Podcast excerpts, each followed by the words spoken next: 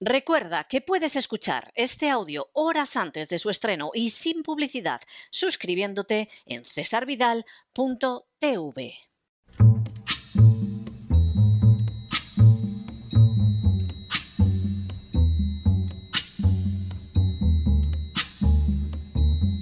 La voz con César Vidal desde el exilio. When the night has come and the land is dark and the moon is the only light we'll see.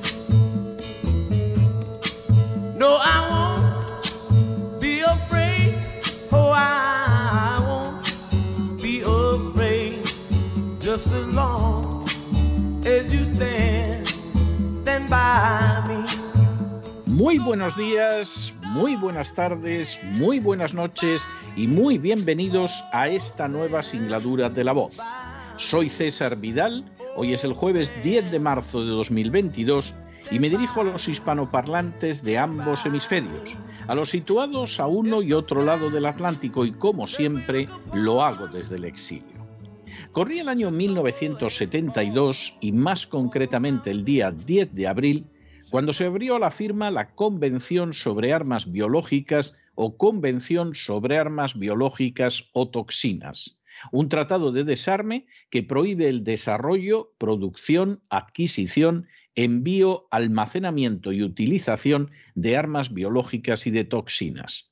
La convención fue el primer acuerdo de desarme multilateral que prohibía toda una categoría de armas de destrucción masiva, y entró en vigor el 26 de marzo de 1975. Hasta la fecha, la Convención ha sido firmada y ratificada por 183 estados. A ellos hay que añadir otros cuatro estados que firmaron la Convención pero no han llegado a ratificarla y otros diez estados que ni han firmado ni accedido al tratado. Entre la decena de estados que no han firmado el acuerdo se encuentran algunas colonias que han accedido a la independencia recientemente y el Estado de Israel. La Convención señalaba en su preámbulo que el uso de armas biológicas es repugnante a la conciencia de la humanidad, lo que quedaba de manifiesto por el hecho de que ninguna nación reconoce que cuenta con ese tipo de armamento. De hecho, las armas biológicas no solo tienen un efecto en la pérdida de vidas humanas, sino que pueden provocar también hambrunas, catástrofes ecológicas, pérdidas económicas devastadoras y la extensión de enfermedades y del pánico entre la población civil. En este sentido, el respeto a la Convención de Armas Biológicas es de inmensa relevancia para el género humano. Su transgresión, de hecho, implica una más que terrible amenaza para la existencia misma de la humanidad. En las últimas horas hemos tenido nuevas noticias sobre el papel de las armas biológicas en la crisis de Ucrania. Sin ánimo de ser exhaustivos, los hechos son los siguientes. Primero, a pesar de que desde hace años existen pruebas de la existencia de armas biológicas en el territorio de Ucrania, esto ha sido negado una y otra vez por la NATO y por las furcias mediáticas. Segundo, cuando las noticias sobre las armas biológicas ubicadas en Ucrania volvieron a salir a la luz recientemente, fueron descartadas como falsedades y tildadas de tesis conspiranoicas.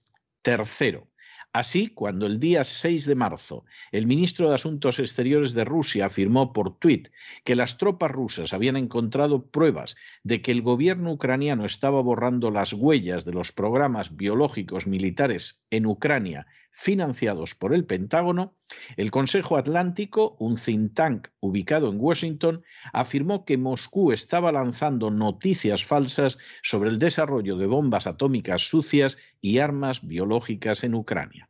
Cuarto, el mismo argumento, lanzado por el Consejo Atlántico, aparecería en distintos medios y tribunas políticas negando rotundamente que existieran en suelo ucraniano laboratorios de armas bioquímicas americanas. Quinto, esta semana quedó, sin embargo, de manifiesto, mediante confesión de parte, que Estados Unidos cuenta no con uno, sino con varios laboratorios de armamento biológico en Ucrania, con el permiso y la colaboración del gobierno nacionalista ucraniano. Sexto, la confesión, quizá pronunciada por mera torpeza, la realizó Victoria Nolan, subsecretaria de Estado para Asuntos Políticos, al responder a preguntas del senador republicano Marco Rubio. Séptimo, Victoria Nolan estuvo implicada en el año 2014 en la realización del golpe de Estado que tuvo lugar en Ucrania para imponer a los nacionalistas ucranianos en el poder. Octavo, en esa ocasión, cuando el embajador de Estados Unidos en Ucrania le informó de que la Unión Europea y en especial Francia y Alemania habían llegado a un acuerdo para evitar que un golpe de Estado derribara al presidente Yanukovych, Victoria Nolan respondió con su famoso Fuck the European Union, es decir, a la Unión Europea que la jodan. El golpe de Estado efectivamente siguió adelante e impuso en el poder a los nacionalistas ucranianos. Noveno.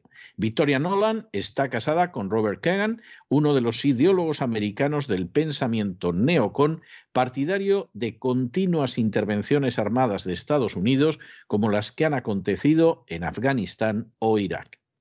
Décimo. Hace unas horas, Victoria Nolan afirmaba a preguntas del senador Marco Rubio que Estados Unidos estaba trabajando con Ucrania para evitar que las fuerzas rusas se apoderaran de los laboratorios de armamento biológico que tiene en suelo ucraniano. Un décimo. Cuando el senador Marco Rubio indicó que había propaganda rusa señalando el descubrimiento de un plan de los ucranianos para conseguir armas biológicas en coordinación con la NATO, de manera totalmente sorprendente, Victoria Nolan dijo, Ucrania tiene instalaciones de investigación biológica y de hecho estamos ahora bastante preocupados porque las tropas rusas, las fuerzas rusas, pueden estar buscando hacerse con su control. Duodécimo. Consciente de que Victoria Nolan acababa de revelar que Ucrania contaba con laboratorios de armas biológicas en colaboración con Estados Unidos, el senador Marco Rubio intentó redirigir a la testigo. Victoria Nolan intentó entonces corregir su inoportuna revelación, señalando que en cualquier caso, si se producía una utilización del armamento biológico en Ucrania, la culpa sería de los rusos. Décimo cuarto. Zhao Lijiang, portavoz del Ministerio chino de Asuntos Exteriores, corroboró, citando documentos americanos, la afirmación de Victoria Nolan en el sentido de que Estados Unidos tenía establecidos laboratorios de armas bioquímicas en Ucrania. Y decimo quinto, según el portavoz del Ministerio chino de Asuntos Exteriores, sobre la base de documentos americanos, Estados Unidos contaría nada menos que con 26 laboratorios de armamento biológico en Ucrania. Dentro del inmenso mal que significa la guerra, y dentro del espanto inenarrable que provocan las armas modernas, en la cima del horror se encuentran las armas nucleares y las bioquímicas. Precisamente por esa innegable verdad, uno de los grandes logros de los años 70 fue impulsar un tratado contra el armamento bioquímico, el primero firmado contra armas de destrucción masiva y quizá el más relevante de toda la historia. De esa manera se intentaba evitar que se reprodujeran algunos de los episodios más horribles de la historia de la humanidad, como los perpetrados con este tipo de experimentación en los campos de concentración del nazismo o del imperialismo japonés durante la Segunda Guerra Mundial. El horror que este tipo de armas provoca en cualquier persona con un mínimo resquicio de decencia puede verse en el hecho de que apenas hay una docena de naciones que no han suscrito y ratificado la Convención Internacional en contra de las armas bioquímicas. De forma bien reveladora, en todos los casos en que no ha sido así, se trata de naciones que han accedido recientemente a la independencia junto con el Estado de Israel, al que se podrá acusar de no oponerse a este tipo espantoso de armas, pero al menos al que no se podrá tildar de hipócrita. Que ahora se descubra por la confesión de Victoria Nolan que Estados Unidos cuenta con varios laboratorios de armamento biológico en Ucrania constituye una noticia de enorme trascendencia y profunda gravedad. Para darse cuenta de ello, basta con recordar que la invasión de Irak fue justificada precisamente con la existencia de este tipo de armas de destrucción masiva. Pero con una diferencia. En Irak no existían esas armas. Y Colin Powell mintió ante las Naciones Unidas cuando así lo afirmó. Ahora, sin embargo, la propia Victoria Nolan ha reconocido a preguntas de Marco Rubio que esos laboratorios de armamento bioquímico existen en Ucrania, que pertenecen a Estados Unidos y que Ucrania y Estados Unidos están intentando que esos laboratorios de armamento bioquímico no caigan en manos de las tropas rusas. De estas circunstancias se pueden extraer las más diversas conclusiones, pero no cabe la menor duda de que una de ellas es que semejante conducta es intolerable desde el punto de vista de la legalidad internacional, de la decencia moral y del bien del género humano. Sin duda, Estados Unidos, que invadió Irak apelando a la existencia de unas armas de destrucción masiva que luego no existían, debería ser especialmente sensible a este tipo de circunstancias. Pero en cualquiera de los casos, la comunidad internacional no puede tolerar la fabricación, el almacenamiento y la existencia de esas armas bioquímicas, especialmente por parte de naciones que firmaron y ratificaron la convención que las prohíbe tanto si las tiene China, Rusia, Estados Unidos o cualquier otra nación, Fabricar y almacenar esas armas constituye un crimen horrendo cuyas consecuencias pueden ser, sin ningún tipo de exageración, aterradoras.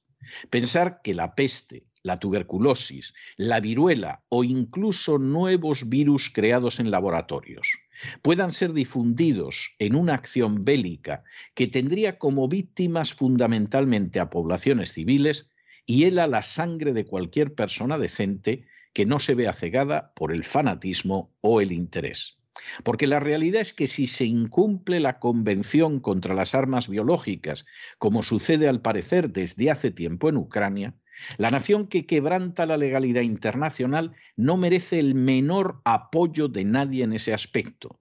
Y es así porque ante nosotros está obligándonos a someternos a la aterradora posibilidad del apocalipsis.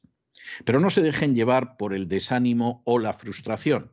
Y es que a pesar de que los poderosos muchas veces parecen gigantes, es solo porque se les contempla de rodillas y ya va siendo hora de ponerse en pie. Mientras tanto, en el tiempo que han necesitado ustedes para escuchar este editorial, la deuda pública española ha aumentado en cerca de 7 millones de euros y una parte de esa deuda va para enviar ayuda a una nación como Ucrania que alberga en su seno los criminales y canallescos laboratorios de armas bioquímicas. Muy buenos días, muy buenas tardes, muy buenas noches. Les ha hablado César Vidal desde el exilio. Que Dios los bendiga.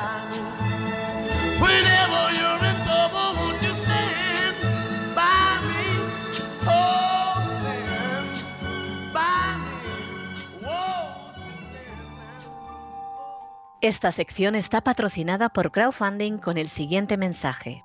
Nuestro Señor Jesucristo, el único Dios verdadero, es misericordioso y nuestro Salvador.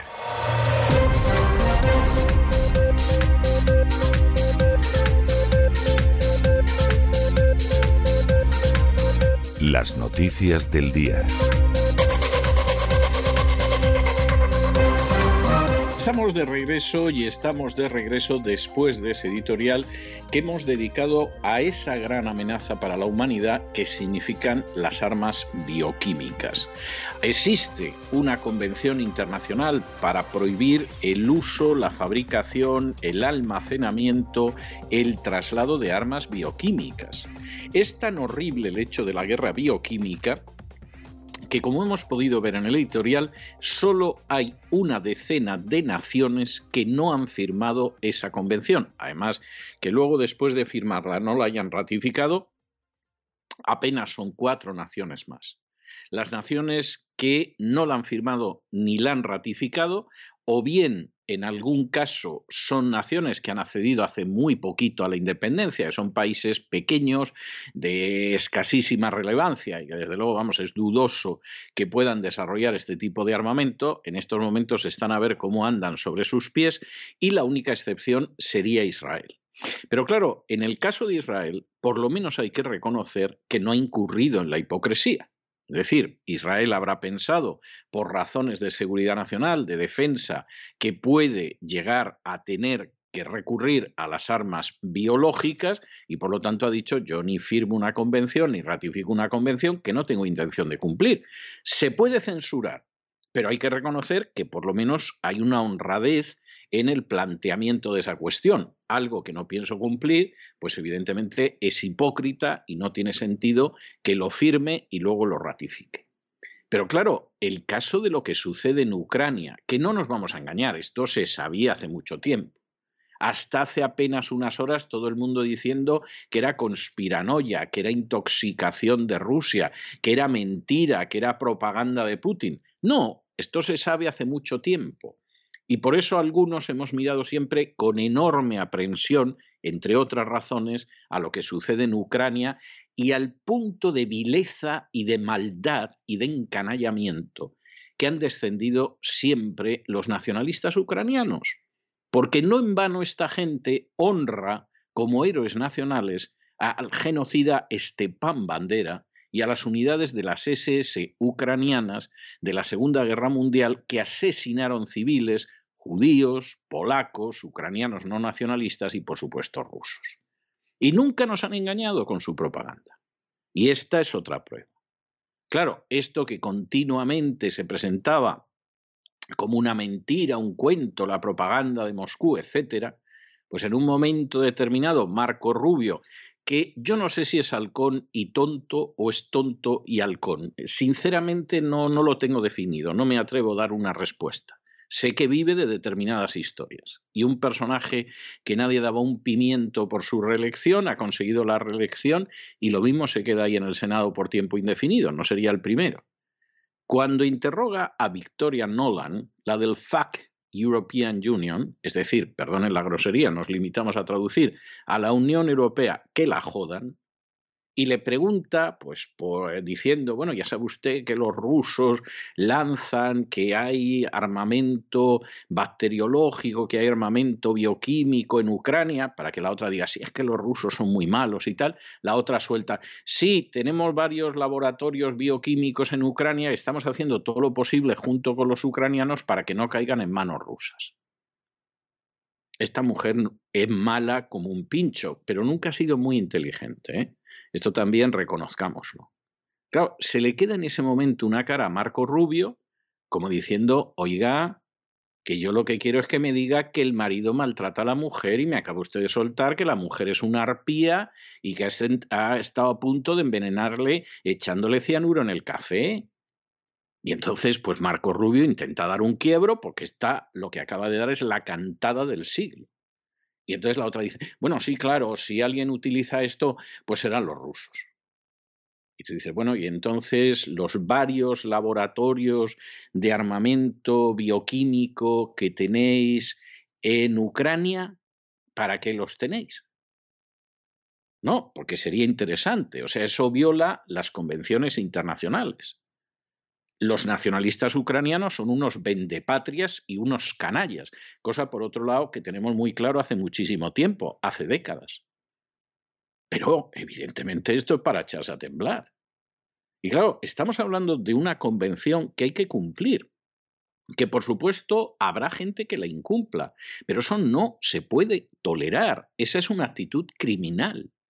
Y no hay un armamento más peligroso después del armamento nuclear y según como sea, incluso a la altura o superando el armamento nuclear, que precisamente las armas bioquímicas. Y da igual quien las tenga, China, Rusia, el puente de Vallecas o los Estados Unidos de América. Eso es intolerable. Y es un quebrantamiento gravísimo del derecho internacional. Eso no se puede tolerar. Oigan, por mucho menos se invadió Irak.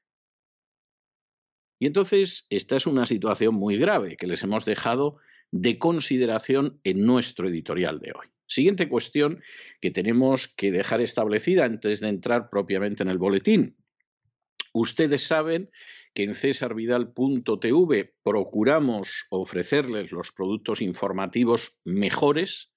Entramos ya hace tiempo dentro del terreno de los documentales, aparte de la información geoestratégica, aparte de programas de deporte, aparte de programas musicales, entramos dentro del terreno documental. Seguramente muchos de ustedes pudieron disfrutar de ese terrible documental que se titulaba, documental de Alejo Moreno, que se titulaba Hechos Probados, donde con Hechos Probados se demostraba la villanía, la maldad y el latrocinio que perpetran a diario los esbirros busca bonus de la agencia tributaria en España. Y el tiempo de exhibición de ese documental concluyó, pero ahora mismo en cesarvidal.tv tenemos otro documental de Alejo Moreno extraordinario, Los Señores de las Redes, donde pueden ustedes comprobar lo que es la vida de esos marinos españoles, también portugueses, que desde hace siglos faenan en los bancos de Terranova, que se juegan la vida, que es gente que demuestra una valentía y una gallardía que miras a los políticos españoles y no la ves por ningún lado, y que desde luego no tienen el menor apoyo como no lo han tenido nunca, jamás del país donde vieron la primera luz. Estos señores de las redes, sobre todo para aquellos que piensen como aquel título de, un cuadro de Goya, que el pescado está caro, desde luego merece la pena verlo. Y les anunciamos que después de Señores de las Redes, aunque quizá coincidiendo, vamos a tener documentales de primerísimo nivel, eh, documentales de directores premiados con el Oscar y que los vamos a tener también en cesarvidal.tv, pero ya los vamos a informar de esta cuestión en otro momento. Ahora entramos en el boletín. Esto es tremendo. Verdaderamente lo que estamos viendo en estos momentos en relación con la crisis de Ucrania es de vergüenza.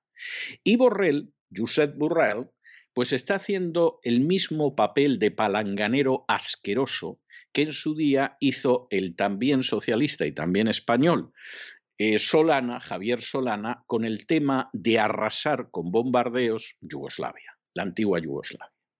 E igual que Javier Solana en su momento fue un criminal de guerra, lo que pasa es que, claro, los ganadores nunca acaban compareciendo ante un tribunal de guerra.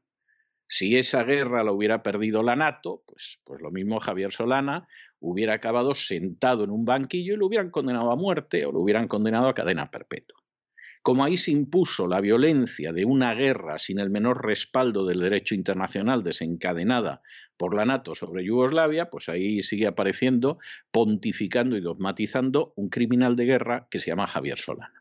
Que por supuesto hay peticiones de enjuiciarle a él y a otros de los que estuvieron implicados en casi 90 días de bombardeo sobre Belgrado, que se dice pronto pero que ya saben ustedes que no se van a sentar en el banquillo jamás. Es más, Javier Solana tiene un aspecto de que le quedan de vida dos telediarios. Esa es la sensación que hay. Ahora mismo, ¿quién es el palanganero mayor de todo este tipo de cosas? Josep Burrell, que efectivamente está aspirando a ver si hay suerte. Acabamos con un gobierno todavía más globalista que el presente en España y el jefe de ese gobierno de concentración, pues no es Feijó, no es Pedro Sánchez y es él. Y está llegando a un grado de vileza Borrell que es verdaderamente tremendo. Entonces a Borrell se le ha ocurrido, para complacer a su señorito Soros y a otros que no son el señorito Soros, que lo que tienen que hacer los ciudadanos europeos es estar dispuestos a pasar frío y que corten el gas de tal manera que se convierta en una represalia contra Rusia. Por decirlo de manera literal, corten el gas en sus casas, disminuyan la dependencia de quien ataca a Ucrania y comprometámonos más en una defensa colectiva. ¿Por qué no te cortas tú la estupidez, la ambición y la maldad y la vileza que te caracteriza? O sea, esto es absolutamente criminal. Aquí la idea es, estamos metidos en un plan terrible en el que, por supuesto, estamos tapando los horribles crímenes de los nacionalistas ucranianos, incluido el tener laboratorios de armamento bioquímico, y lo que hacemos en estos momentos es que, claro, como vamos a pasar un frío espantoso porque nos hemos metido en lo que nos hemos metido, más bien ellos nos han metido en lo que nos han metido, pues nada, pasen ustedes frío que va a ser heroico. ¿Por qué no pasas frío tú, Josep? ¿Eh? ¿Por qué no das ejemplo? ¿Por qué no apagas tú la calefacción? ¿Por qué no renuncias a tus dietas en la Unión Europea. Esto va a caer sobre la población porque hay gente sin moral, como Borrell, y los que no son Borrell, que han decidido que sea la población la que pague sus indignos pasos cada vez más miserables y más criminales hacia la implementación de la Agenda 2030, de la Agenda globalista. Y efectivamente, vamos a un ritmo que, como anuncia el foro de Davos, llegaremos al 2030 y no tendremos nada. Lo que es discutible es que además seamos felices, porque seguro que Borrell no apaga ni una hora la calefacción son los demás los que tienen que apagar la calefacción y así pues castigamos a Rusia. Yo sinceramente tengo que decir que no es que tenga desconfianza, es que me resulta vomitiva la gente que se dedica a lanzar a los demás al combate y son como el capitán araña que embarca la tripulación y se queda en España. ¿Quiere usted ir a la guerra? Señor Borrell, ahí tiene usted un fusil y un casco váyase a pegar tiros a Ucrania. Ah, que es usted muy mayor, pues mande a sus hijos o a sus sobrinos. Pero yo toda esta gentuza que se dedica a pedir acciones que no van a pagar ellos y que van a pagar infelices por ellos, me repugna. Y lo tengo que decir porque me causa mucho asco. ¿Usted quiere ir a la guerra con Rusia? Pues ahí tiene la puerta que le den un casco, le den un fusil, le den los cartuchos y adelante. Pero que pretenda meter a gente joven que no tiene ninguna culpa de esto en un conflicto en el que Europa es la primera perjudicada es criminal y además al servicio de los señores de la agenda globalista. Vaya usted a la guerra, hombre. No, pero es que yo ya tengo 70 años. Bueno, pues mande usted a su hijo o a su hija que puede ir al ejército. No, pero es que esos los tengo yo enchufados ya en distintos sitios. Tengo una hija que está en una organización de lesbianas que cobra y mi hijo pues está en una cosa de los trans. Bueno, pues da igual. Lesbianas a la liberación del Dañez. Ala, arreando y marcando el paso de la oca. Y elijo el paso del pato. Esto es vergonzoso, hombre, esto es vergonzoso. Los más belicistas son la gente que jamás irá a un frente. Y como fueran ellos los que tuvieran que ir a un frente, verían ustedes qué rápido se dedicaban a llegar a acuerdos diplomáticos. ¡Qué gentuza, por Dios! Esta es la gente que hace bueno el famoso dicho de que las guerras son unas guerras que ordenan gente que se conocen entre sí y no se matan, para que se maten gente que no se conoce entre sí. Y entre esa chusma miserable, entre esa hez de la humanidad, hay gente como Javier Solana, hay gente como José Borrell y hay gente que les da órdenes a unos y a otros y ellos obedecen. Van a pasar los europeos frío porque tú quieras seguir viviendo como vives, Borrell. Anda y que te frían un paraguas, miserable. Es algo verdaderamente increíble. ¿Y dónde se está metiendo Europa en esto? Es en su final. Europa tiene que desaparecer como Europa, forma parte de los designios de la agenda globalista y efectivamente va a desaparecer.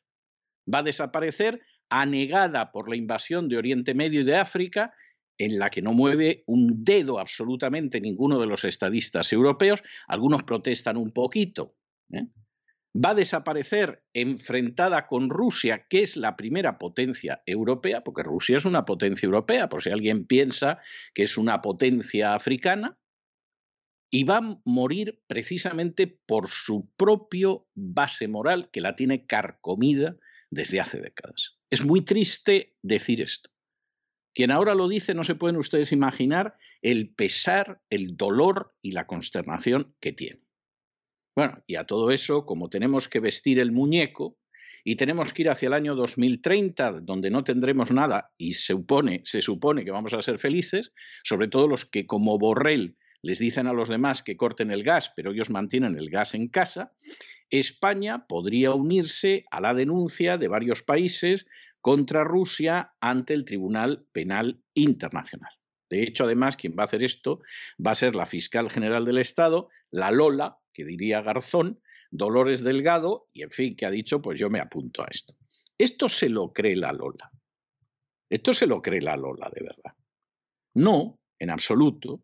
Luego, por supuesto, pues pueden contar lo que quieren, pero aquí lo único que hay es una serie de oligarcas que sabiendo que esto se acaba y que se va a acabar de muy mala manera, han dicho nosotros salvamos el cuello a costa de la miseria, del empobrecimiento, de la desaparición de libertades y si llega el caso de quitarles la vida a los que no forman parte de nuestras oligarquías y de nuestras castas privilegiadas.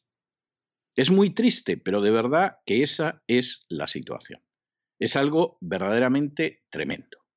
Y en fin, ya pueden apelar a los pactos de la Haya de 1899, etcétera, y de paso que nos expliquen por qué en Ucrania hay laboratorios de armamento bioquímico que está prohibido desde los años 70 por el derecho internacional y que como es algo tan horrible, todos los países, piensen o no cumplirlo, lo han ido firmando, salvo cuatro por ahí perdidos. Hay cuatro países que han firmado y no han ratificado y diez que ni han firmado ni ratificado.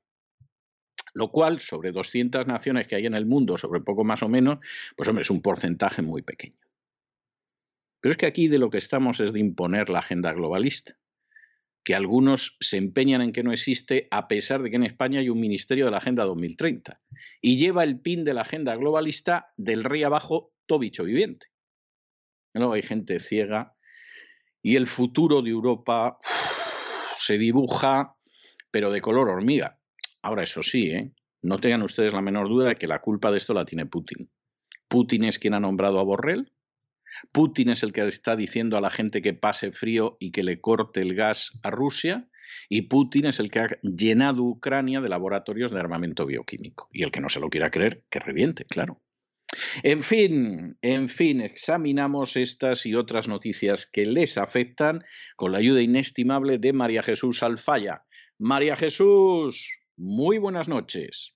Muy buenas noches, César. Muy buenas noches a los oyentes de La Voz, a quien les recomendamos la suscripción a www.cesarvidal.tv porque pueden disfrutar de contenidos exclusivos y de programas como este y todos los de La Voz antes que nadie.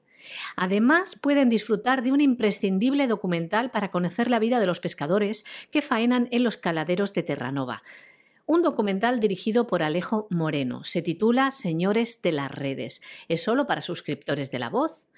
Si todavía no lo son, están a tiempo de serlo y disfrutar de este documental único disponible solamente durante este mes de marzo en www.cesarvidal.tv.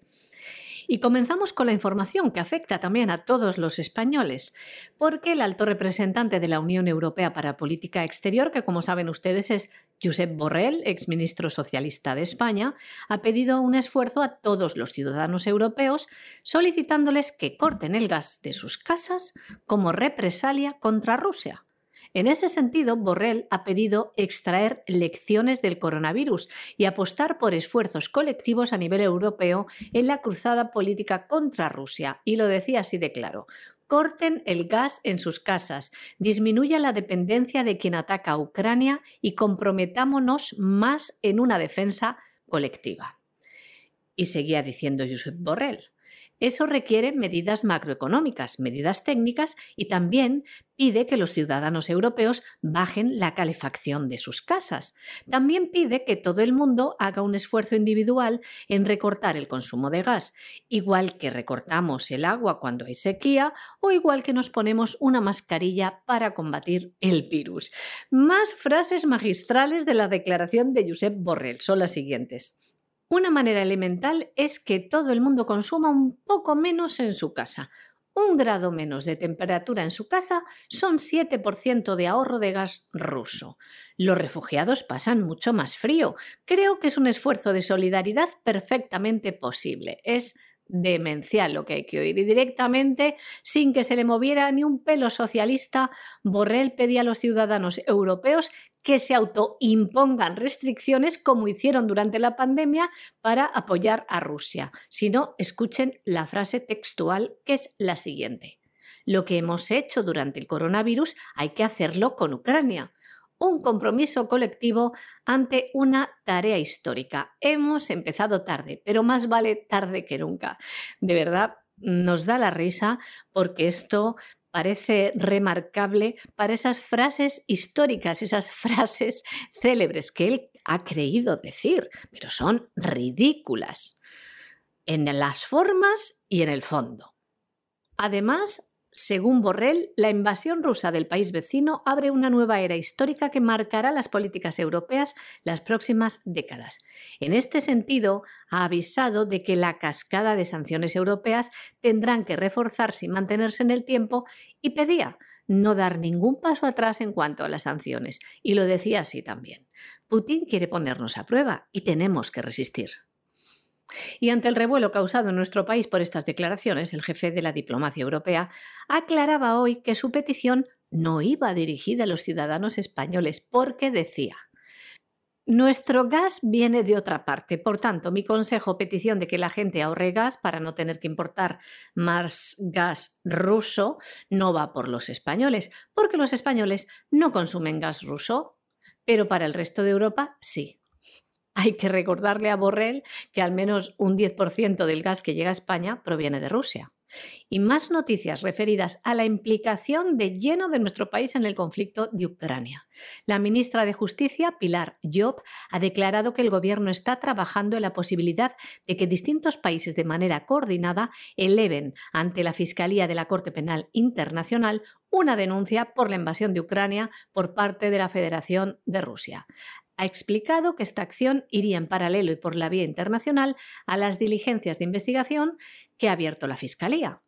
Y es que la fiscal general del Estado, Dolores Delgado, decretaba el martes un decreto incoando preprocesales de investigación y encomendándolas al fiscal jefe de la Audiencia Nacional, Jesús Alonso, para que investigue los hechos que revistan carácter de delito en relación al conflicto en Ucrania. En el decreto de incoación de investigación, la fiscal general recoge lo siguiente. La Ley Orgánica del Poder Judicial establece en su artículo 23.4 el marco competencial para iniciar cualquier investigación penal sobre violación o transgresión de los derechos recogidos en los tratados y convenios de los que España es parte. Además, ponían énfasis en lo siguiente. Les leemos. Si bien es cierto que la reforma de esta ley orgánica supuso una restricción de facultades de los tribunales españoles para luchar contra la impunidad de los crímenes de derecho internacional, en el caso de la guerra de Rusia y Ucrania, nadie puede dudar de la existencia de víctimas de nacionalidad española y es precisamente por ello que su identificación y la determinación y concreción de los hechos que les afecten y por tanto la tutela y defensa de su interés solo se puede realizar a través de los cauces que las normas nos otorgan. Las diligencias de investigación del Ministerio Fiscal. Y también dice el decreto lo siguiente, les continuamos leyendo. La agresión que padece la nación soberana de Ucrania no solo es un acto de guerra injustificado y, por tanto, no amparado en normativa internacional alguna, sino que además de la violación de su soberanía, se están originando otras violaciones graves del derecho internacional humanitario obligatorio en todo tiempo, momento y circunstancias, según los convenios de la Haya de 1899 y 1907. Bueno, y dentro de toda esta situación de la crisis ucraniana, aquí el que no corre vuela. ¿Qué diría un Castiza? Que está todo el mundo intentando ver cómo se aprovecha de la historia. Hay un señor que se llama Víctor Mrenka, que es un ucraniano y que está cumpliendo condena en España está cumpliendo condena, pues porque podría haberse dedicado a la mafia, al tráfico de drogas, a los burdeles, son algunas de las actividades que desarrollan, no vamos a decir todos los ucranianos, hay gente decente, pero por lo menos algunos de los ucranianos que hay en España. El señor Emrenka es un señor que se dedicaba al tráfico de armas. Esto es verdaderamente impresionante Hace dos años lo detuvo la policía española por tráfico de armas y por blanqueo de capitales, y por estas cosas de la vida, a las pocas semanas resulta que lo pusieron en libertad. Le dijeron que como estaba todavía vigilado, porque claro, a fin de cuentas una persona que blanquea capitales y que trafica con armas, ¿para qué la vas a tener en la cárcel? En la cárcel tienes a ese pobre anciano que se defendió de un criminal que fue con una motosierra a su casa y el pobre anciano lleva ya casi un año en prisión, con setenta y tantos años. Hombre, un viejo peligroso que se defiende contra un sujeto que viene con una motosierra, ese tiene que estar en prisión eh, provisional. Vamos, eso no se discute. Ese en prisión y sin salir, con setenta y tantos años, y habiéndose defendido cuando le iban a saltar en su casa de madrugada, un peligro público. El viejo ese, vamos, más peligroso que un mono con un cuchillo. Traficante de armas ucraniano, que además se da la circunstancia que blanqueaba capitales hombre, unas semanitas en prisión porque, porque efectivamente hay que cumplir, pero vamos, ese a la calle, vamos, los traficantes de armas ucranianos, todo el mundo sabe que son como una versión ucraniana de los Boy Scouts y de los catequistas y por lo tanto lo pones en libertad provisional. Si hubiera sido un anciano, en defensa propia, ah, eso sería otra cosa, ese a la cárcel y no sale. Pero un traficante de armas ucraniano, hombre, pues unos días en prisión y a la calle. Le quitaron el pasaporte, eso sí, bueno, debe estar llorando por los rincones, como si esta gente no pudiera acceder a documentación falsa. Le prohibieron abandonar España, hombre, es un detalle por parte del juez, y todas las semanas tiene que aparecer en sede judicial. Y entonces, pues ha llegado el renco y ha dicho, miren, que como hay una guerra en Ucrania, yo quiero irme a Ucrania a liberar a mi país. ¿eh? Sea, yo sé que tengo aquí una causa pendiente en España que veremos en qué acaba, más vale no pensarlo y no amargarnos el día, pero como estamos en esta causa y además su gobierno está en la que está y todas estas historias, pues bueno, yo quisiera que me dejen ir a combatir por la libertad de mi país, etcétera, y aquí os quedáis pringados españoles. Bueno, pues menos mal que la Audiencia Nacional le ha dicho que no. Eh, no, mire usted, o sea, encima de que está usted en la calle con los cargos que tiene, hombre, ya solo faltaba eso, que le devolvamos el pasaporte y que se largue usted Ucrania. Y si te he visto, no me acuerdo. Entra usted en el batallón Azov, se pone a asesinar civiles, como es propio de esas unidades del ejército ucraniano, y luego, pues, pues resulta que estamos en, en una situación que si te he visto, no me acuerdo. Es más, lo mismo vuelve usted condecorado desde Ucrania y, y no podemos hacer nada. Y la Audiencia Nacional ha dicho que no. Vamos a ver por cuánto tiempo. Vamos a ver por cuánto tiempo. Un traficante de armas ucraniano acusado en España de tráfico de armas solicita ser puesto en libertad para ir a su país a combatir. Y le decía al juez que se comprometía a volver a España, donde vive parte de su familia, una vez cumplida su misión en suelo ucraniano. El juez instructor de la Audiencia Nacional ha denegado la petición. Víctor Renco, que residía en la provincia de Alicante, fue detenido en noviembre del año 2020 por su presunta participación en una red de tráfico de armas y blanqueo de capitales. A finales del año 2021, el titular del Juzgado Central de Instrucción número 2 le dejó en libertad provisional, pero con medidas cautelares, es decir, prohibición de abandonar España, retirada del pasaporte y comparecencia semanal en sede judicial. Bueno, y seguimos con otra noticia que les hemos eh, anticipado durante las últimas semanas. Incluso tuvimos una entrevista con Don Aarón Lara, que es uno de los grandes defensores de la vida y la familia en Hispanoamérica, un ciudadano mexicano, y en este caso la noticia tiene que ver con Guatemala. Vamos a colocar las cosas en su justo medio para que veamos cómo contemplan algunas determinadas situaciones. Seguramente ustedes recordarán un circo bochornoso que montó la administración Biden. No me atrevo a decir que el presidente Biden, porque yo no sé si el presidente Biden es siquiera capaz de subirse la cremallera de la bragueta, Dicho esto con todos los respetos, pero no tengo seguridad porque confunde a los ucranianos con los iraníes, dice que Putin ha invadido Rusia.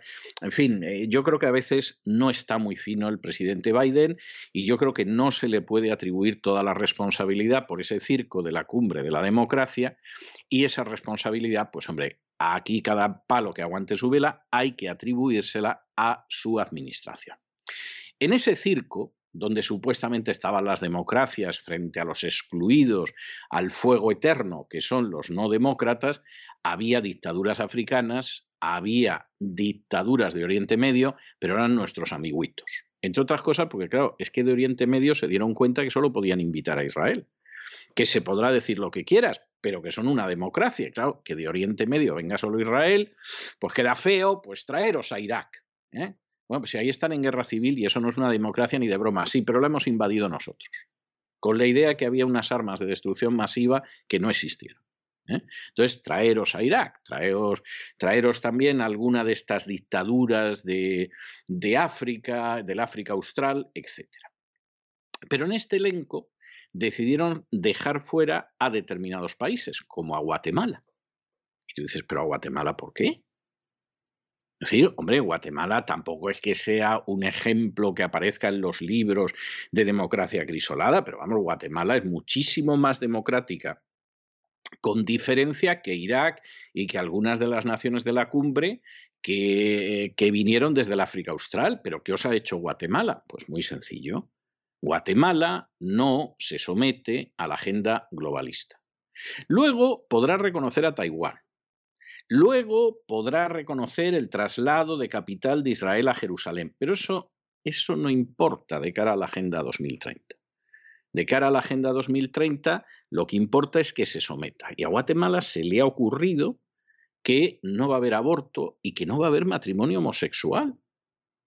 Luego no es una democracia, porque que sepan ustedes que las democracias se están definiendo en los últimos tiempos no porque tengan libertad, que cada vez tienen menos, no hay nada más que ver el Canadá o las censuras de YouTube y otras redes sociales. La libertad cada vez define menos a la democracia. Al paso que vamos, China va a acabar siendo una democracia. ¿Y qué es lo que la define? Hombre, hombre, la agenda globalista y someterse a la ideología de género. Y que de pronto pueda salir un dictador como el de Cuba diciendo que apoyan la Agenda 2030, que eso permite que luego sucedan muchas cosas con Cuba. Y entonces, en medio de esta situación, y aquí viene la noticia, el Congreso de Guatemala ha aprobado una ley de protección de la vida y de la familia que excluye el aborto y el matrimonio homosexual. Eh, Guatemala ha sido declarada como la capital provida de Hispanoamérica, o sea, estos se están jugando que Biden lance a los marines contra ellos. ¿eh? O sea, esto es algo verdaderamente serio y todo esto sucede mientras la Organización Mundial de la Salud, que anda enredando en los últimos días para que las naciones de todo el mundo abandonen su soberanía en términos sanitarios y sea la Organización Mundial de la Salud la que diga lo que hay que hacer en todo el mundo, una organización que más del 80% de su presupuesto lo dan organizaciones globalistas como las de Bill Gates y la Big Pharma, o sea, agárrense ustedes lo que puede ser de este mundo si las decisiones sanitarias, en vez de tomarlas los estados soberanos, las toma la Organización Mundial de la Salud, mantenida por la Big Pharma y otros santos hermanos mártires, bueno, pues la Organización Mundial de la Salud está instando a todos los países a que vayan hacia una política de aborto libre. Esto, esto es verdaderamente inquietante. Y a la pobre Guatemala el bofetón se lo han dado porque además no se puede defender. Ah, a China no la invita, le importa tres pimientos. A Rusia no la invitan. Y en fin, Rusia que está convencida de que si hay un modelo de hipocresía en este mundo, no es el de los escribas y fariseos, sino el de Occidente, le importa un pimiento. Pero la pobrecita Guatemala le lanzan el escupitajo a la cara y lo único que puede hacer es sacarse el pañuelo e intentar limpiarse. Bueno, pues Guatemala está demostrando tener una dignidad inmensa. Y como suele suceder cuando la gente se comporta con dignidad, queda de manifiesto la inmensa indignidad de los que hay enfrente. Es terrible que en estos momentos lo que define una democracia sea la destrucción de la familia y de la vida. Bueno, pues, pues al final existe una justicia cósmica, que algunos no la quieren ver, pero existe. Y esa justicia cósmica se manifiesta a lo largo de la historia.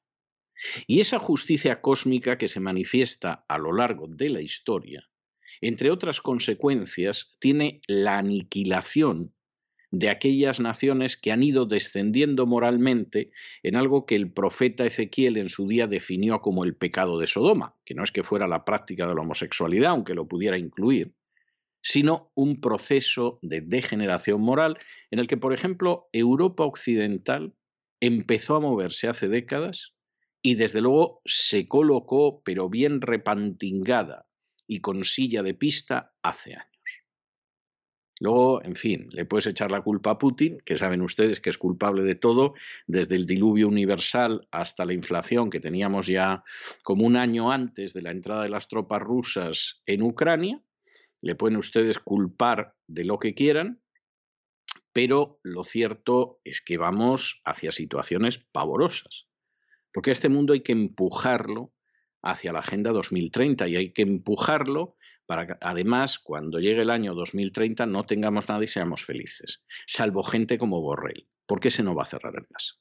Vamos, fíjense, no soy yo amigo de apostar y me jugaba una cena a que Borrell con frío no renuncia al gas ni un minuto entero. Los diputados del Congreso de Guatemala han aprobado la Ley para la Protección de la Vida y la Familia. La aprobación de dicha ley se logró con 101 votos a favor, 51 diputados ausentes y 8 votaron en contra. Esta buena noticia para la vida, gracias al apoyo de la mayoría de los diputados guatemaltecos, coincide con la declaración de Guatemala como capital provida de Latinoamérica.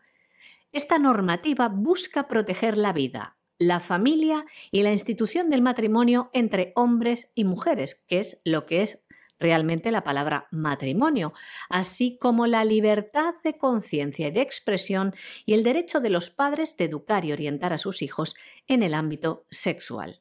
Además, esta ley deja en claro que la familia está conformada por el hombre y la mujer también en su artículo segundo define la diversidad sexual, la familia nuclear y la familia ampliada. Entre los grupos pro vida que han estado luchando para que esta ley siga adelante están los pastores evangélicos, que entregaron más de 100.000 firmas solicitando la aprobación de esta ley. La coalición ministerial cristiana de Guatemala se presentó en el año 2019 en el Congreso para pedir la aprobación de esta iniciativa de ley apoyada por gran número de guatemaltecos. Lo que defienden es la obligación del Estado de conservar y defender el sentido natural de la familia, también el del matrimonio, conservar y defender la existencia misma de la raza humana que necesita de la unión entre un hombre y una mujer. El Estado también debe conservar y defender la genética natural del ser humano y el género de nacimiento. Y añaden también que es deber del Estado proteger el derecho de los padres que son a quienes les compete la educación, la formación de la conciencia y la orientación sexual de sus hijos. En definitiva, los firmantes de este documento decían que el Estado debe conservar y defender los derechos constitucionales y humanos regidos por la sana crítica y el sentir de las grandes mayorías en el marco de la democracia que nos rige. Con esta ley Guatemala se une a países como El Salvador, donde el aborto se prohíbe de manera absoluta. También tenemos que darles la noticia de que la Organización Mundial de la Salud ha pedido a los países que levanten las restricciones contra el aborto. Y no solo eso, les insta a que faciliten que las mujeres puedan abortar libremente. Se amparan en el falso mantra que dice que las restricciones no solo no reducen el número de abortos, sino que aumentan los riesgos.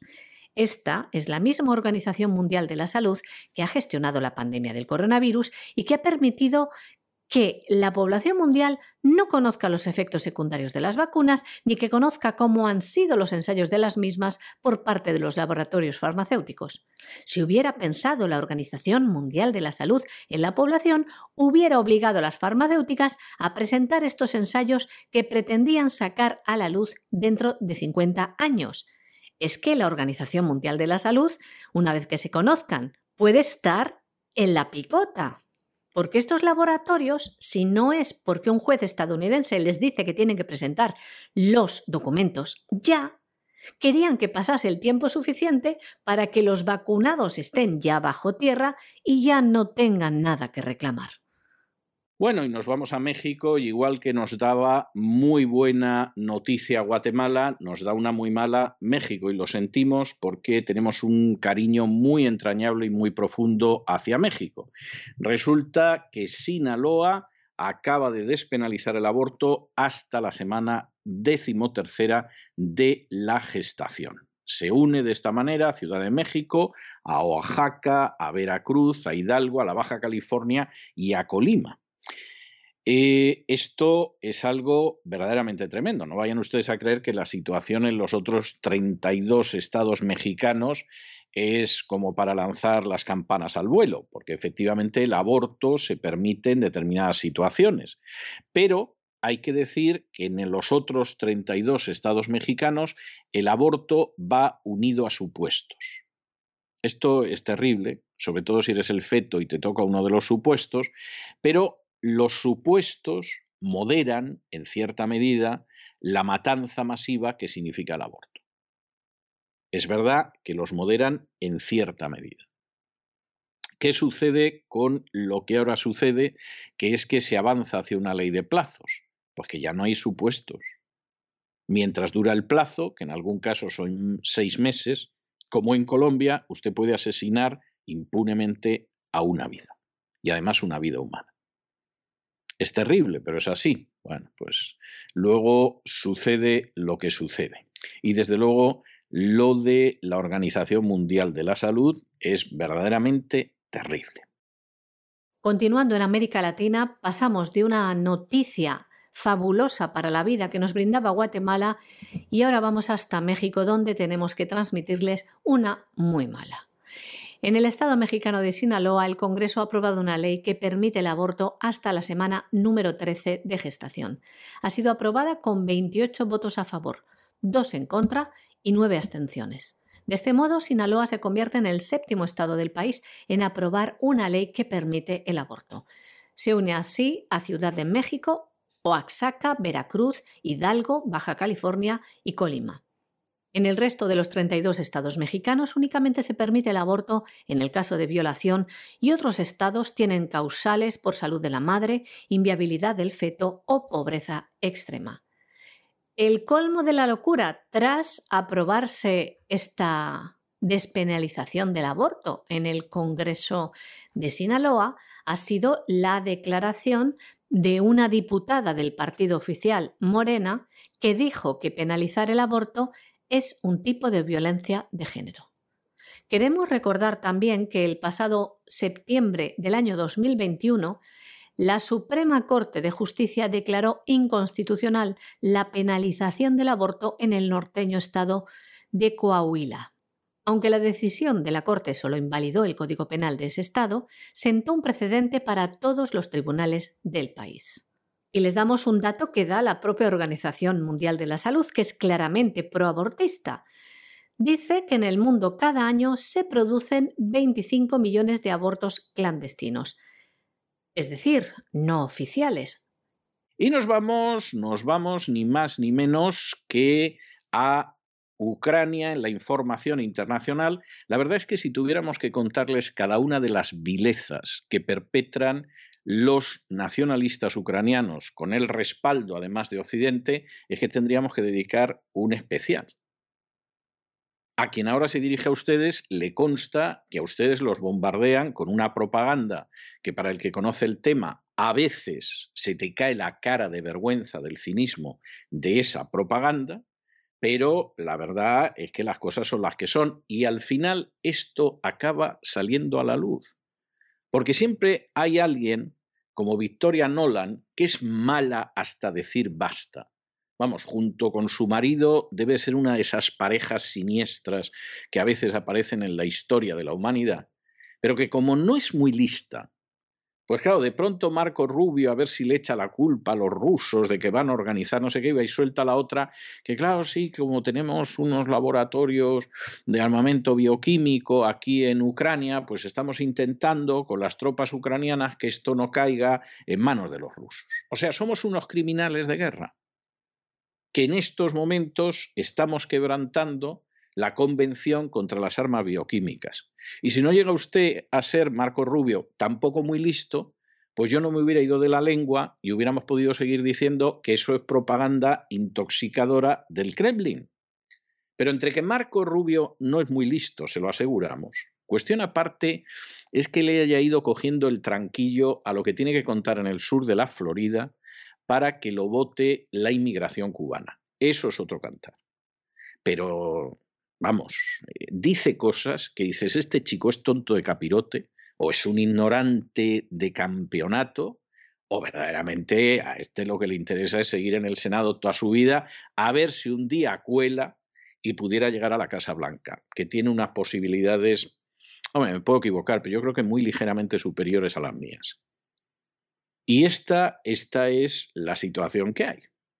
Entonces, ¿cuál es la última? Bueno, pues la última de los nacionalistas ucranianos es que Zelensky, como en su día hizo, por ejemplo, el Frente Popular en España, y a veces se hacen determinadas guerras, ha puesto en libertad a criminales para que combatan.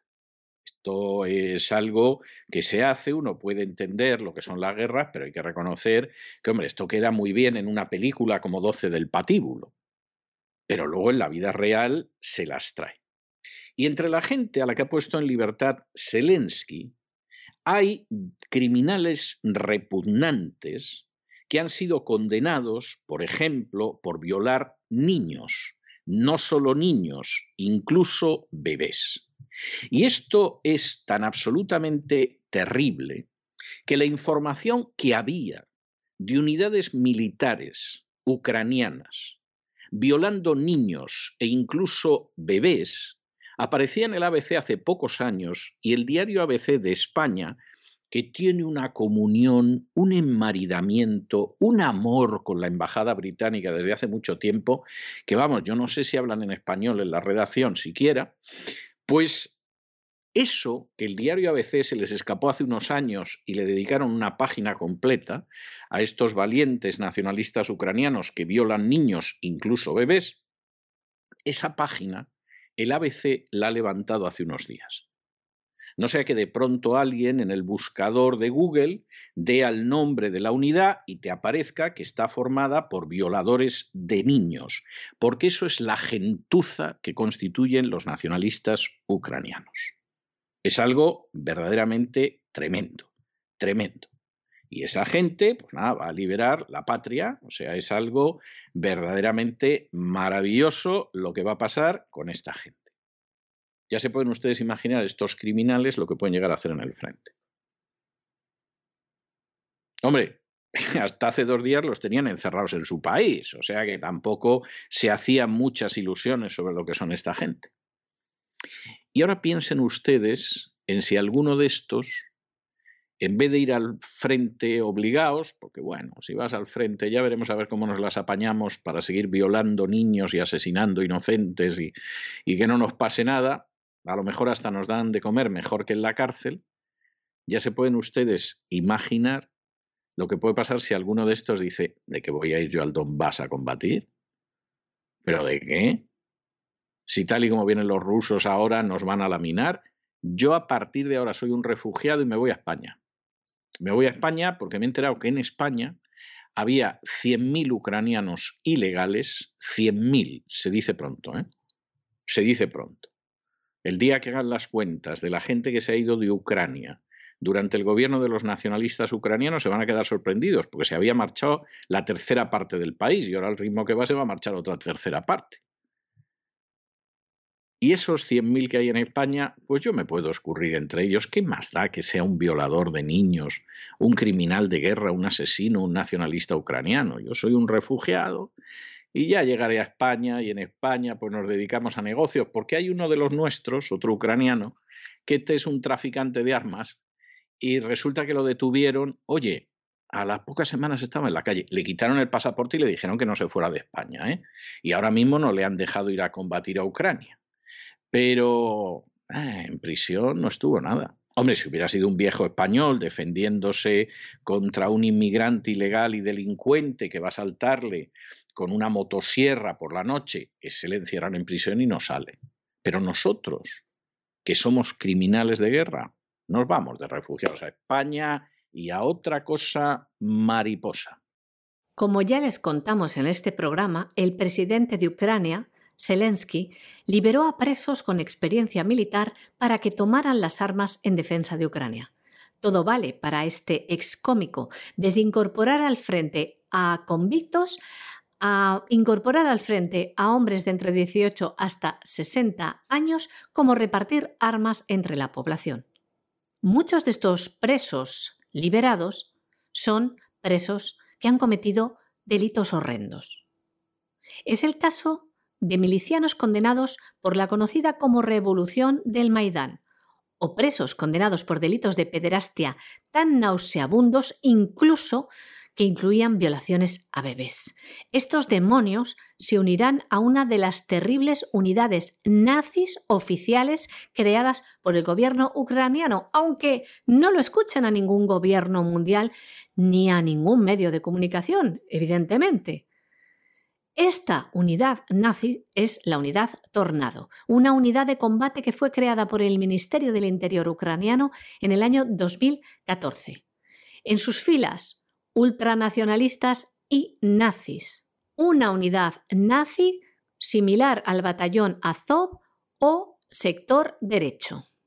La unidad Tornado sustituyó a la unidad Shaktes, otro grupo que había sido disuelto por participar en saqueos. La unidad Tornado, entre otras cosas, se dedicó a luchar contra las repúblicas independientes de Donbass, arrasando y cometiendo crímenes por donde pasaban. Así, durante 14 años de agresión constante y violación del alto el fuego por parte de Ucrania en estas repúblicas. Pero las acciones de la unidad Tornado fueron mucho más allá de los saqueos. En las investigaciones de los años 2016, los móviles de los líderes de la unidad Tornado fueron incautados. Allí se descubrieron vídeos de violaciones y de torturas había orgías y violaciones a menores de edad.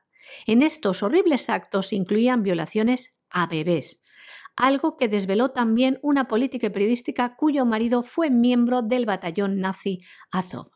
De los pocos que fueron detenidos, ocho fueron acusados de secuestro y tortura de la población local en la región de Lugansk.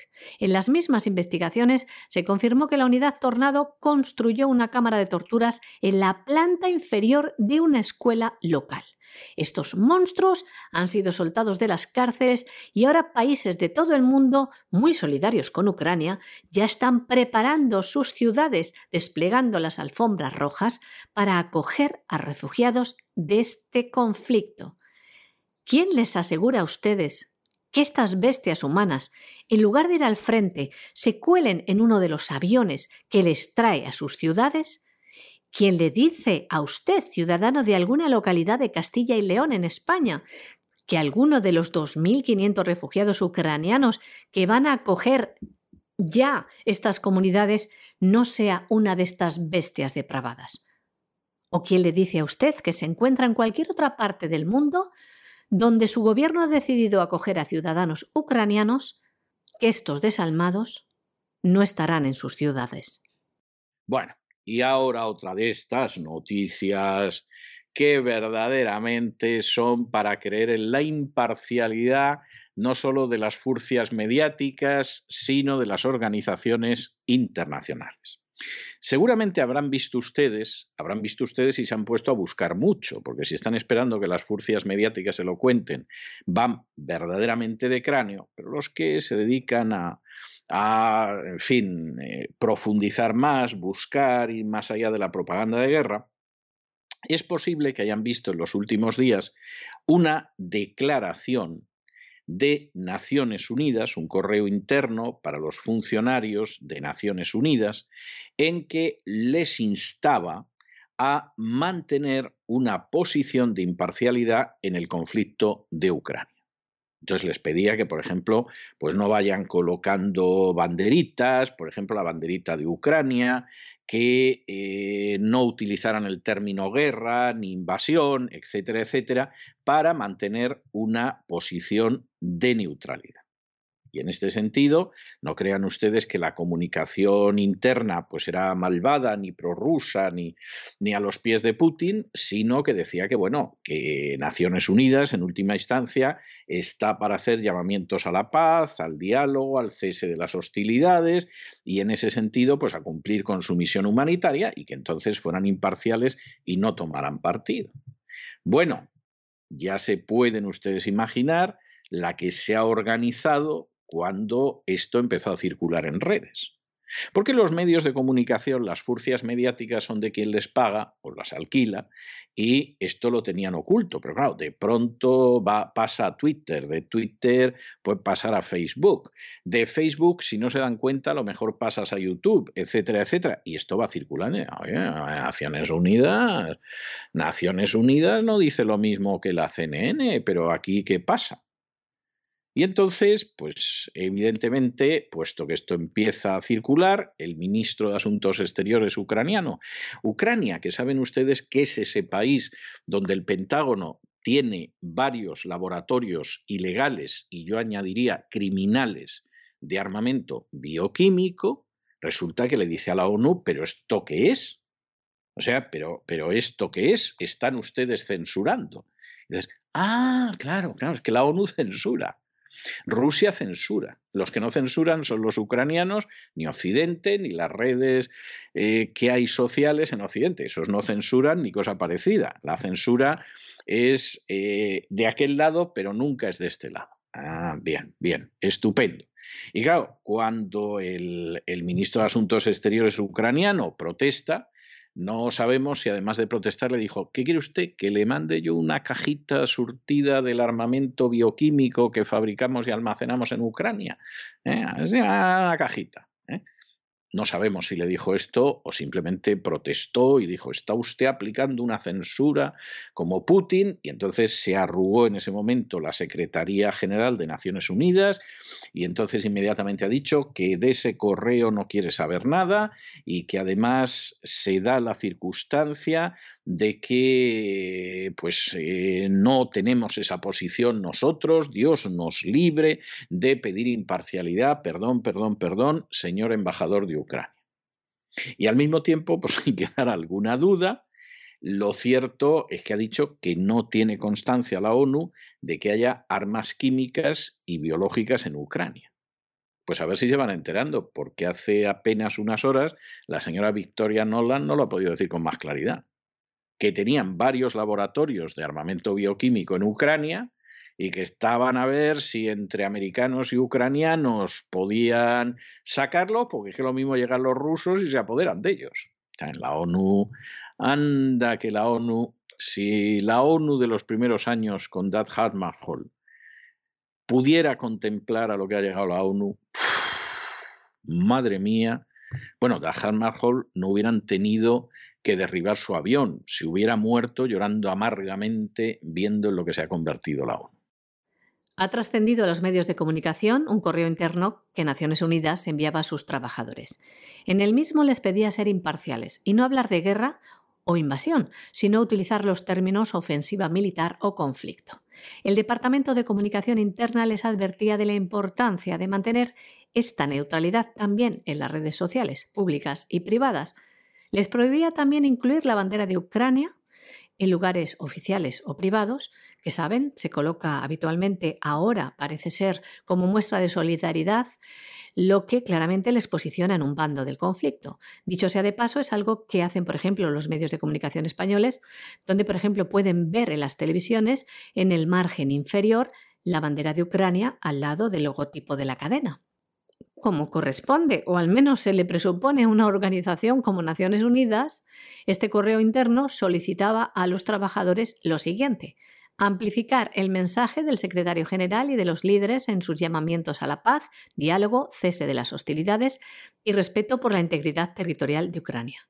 También les pedía reforzar el apoyo a las llamadas de ayuda humanitaria de las Naciones Unidas. Y como les decimos, tras conocer esto la opinión pública, el ministro de Exteriores ucraniano reclamó públicamente explicaciones a la ONU sobre esto, algo interno de la ONU.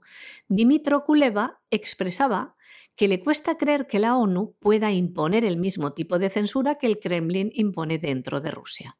No hablemos, por favor, de censura. Ya saben lo que están haciendo los medios de comunicación y los gobiernos en pleno siglo XXI prohibir el acceso a medios de comunicación, por ejemplo, como Sputnik o Russia Today, en los únicos que pueden encontrar algún tipo de información que no sea la mundialmente aceptada, es decir, la que ve a Rusia como el demonio.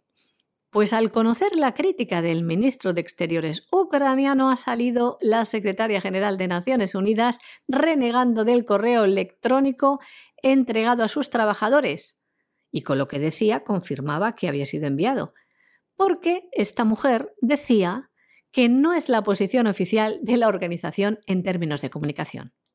Por cierto, si se trata de negar, la ONU es la primera en hacerlo. Lo último que ha dicho es que no tiene constancia de la producción ilegal de armas químicas y biológicas en Ucrania, como dice Rusia. Pero señores de la ONU, no es que lo diga solo Rusia, es que la propia subsecretaria de Estado de los Estados Unidos lo ha confirmado.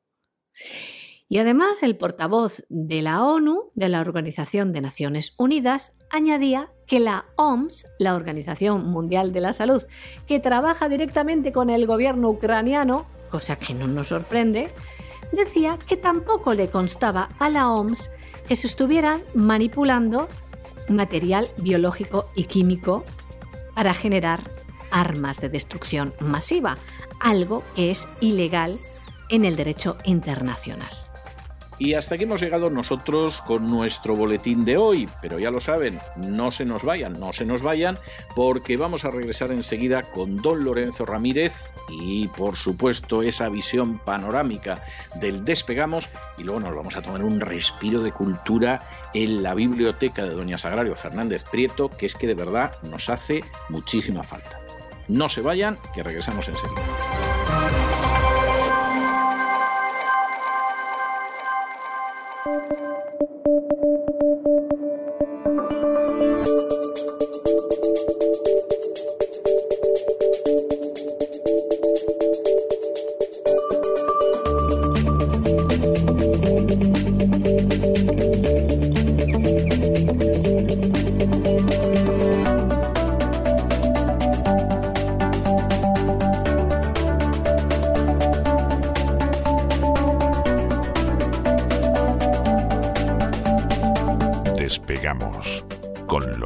Ramírez. Corremos raudos y veloces hacia nuestro avión, atravesamos el umbral, nos tiramos en plancha sobre los asientos, nos abrochamos los cinturones, despegamos y nos vamos elevando por los aires hasta alcanzar nuestra altura y nuestra velocidad de crucero Don Lorenzo, ¿qué hace usted con un dólar de plástico en la mano? Por amor de Dios, que, es que no gano para sobresalto con usted todos los días. Buenas noches, ¿cómo está? Eh, buenas noches, buenas noches, don César. Vengo con las gafas de sol, eh, como si saliera de un after hour ahora mismo, con mi, con mi dólar de plástico. Se acabó la fiesta, don César, se acabó la fiesta monetaria. Siempre he puesto el ejemplo de que Christine Lagarde era como una especie de, de disjockey, ¿verdad? Que pone música hasta altas horas de la madrugada ya el personal se quiere ir, em, poco a poco ella sigue alargando el fin de fiesta, pero llega un momento en el que la música se acaba. Y hoy Christine Lagarde, don César, ha dicho que la música se acaba. Contra todo pronóstico, la verdad es que eh, ni siquiera eh, nosotros que sabemos que esta idea estaba en la mesa del Banco Central Europeo podíamos anticiparlo. Todo el mundo esperaba que de alguna manera, pues eh, al menos no moviera ficha el Banco Central Europeo hoy, pero ha anunciado el Consejo de Gobierno del Banco Central que revisa su calendario su programa de compras de activos para los próximos meses, con el que sostiene prácticamente toda la deuda europea, especialmente de España y de Italia, pero no solo. Hasta ahora el Banco Central Europeo tenía previsto realizar compras netas de 40.000 millones de euros por mes en el segundo trimestre de 2022 y van a bajar a 30.000 millones en el tercer trimestre.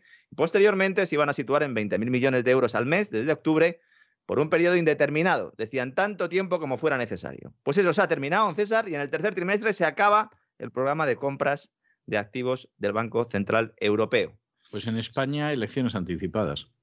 Mm, yo, creo que era ya lo que le faltaba, ¿no? A Pedro Sánchez para poder eh, eh, plantear. para este adelantar las elecciones, Pedro Sánchez va a echar un cálculo y va a decir, uy, a mí se me pueden caer los palos del sombrajo ahora que me va bastante bien y entonces aquí lo que vamos a hacer es muy sencillo, vamos a elecciones anticipadas y les pillo además con el pie cambiado a los tontainas del Partido Popular que estarán con que Feijó, con que el Congreso y tal, cuando estén saliendo del Congreso para tomarse una archata, disolución de cámaras, elecciones que pueden ser septiembre no, porque todavía están de vacaciones, pero octubre, octubre, noviembre, que todavía no hemos entrado en el caos en el que vamos a entrar, y a otra cosa mariposa. Lo cual... Y, el gas que dejen de tenerlo los desgraciados, porque nosotros de gas vamos a tener todo el que queramos. Estamos negociando con Argelia otra vez. ¿eh?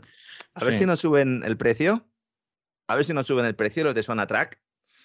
A ver, los, de BlackRock y los de Naturgy están preocupados por esto. Seguramente tengamos noticias en los próximos días al respecto, pero el que piense que Argelia no nos va a subir el gas, porque ahora resulta que Argelia es muy amigo de la Unión Europea, que es lo que está vendiendo el gobierno español, pues es que se ha caído de un guindo, ¿no? O de un guindos, en este caso, hablando del Banco Central Europeo. El escenario que plantea usted de adelanto electoral para eh, la segunda mitad eh, de este año, la parte final, tercer trimestre, cuarto trimestre, cuando se acabe ese programa de compra, coincidiría con la aprobación de los presupuestos generales del Estado.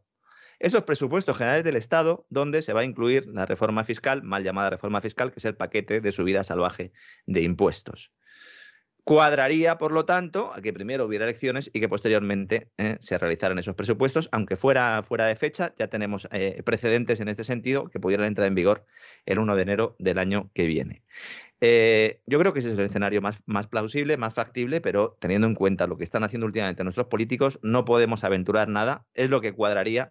Desde luego, el programa de, eh, compra, el denominado de emergencia, anti, eh, de emergencia pandémica, el PEPP, que es el programa de compra de deuda, siempre lo explico, pero vamos a mencionarlo, se compra, o el Banco Central Europeo compra deuda pública y deuda privada, deuda de empresarios, deuda de Iberdrola, deuda de Telefónica, deuda de Repsol, no deuda de, los pobres mortales, sino de los propios empresarios.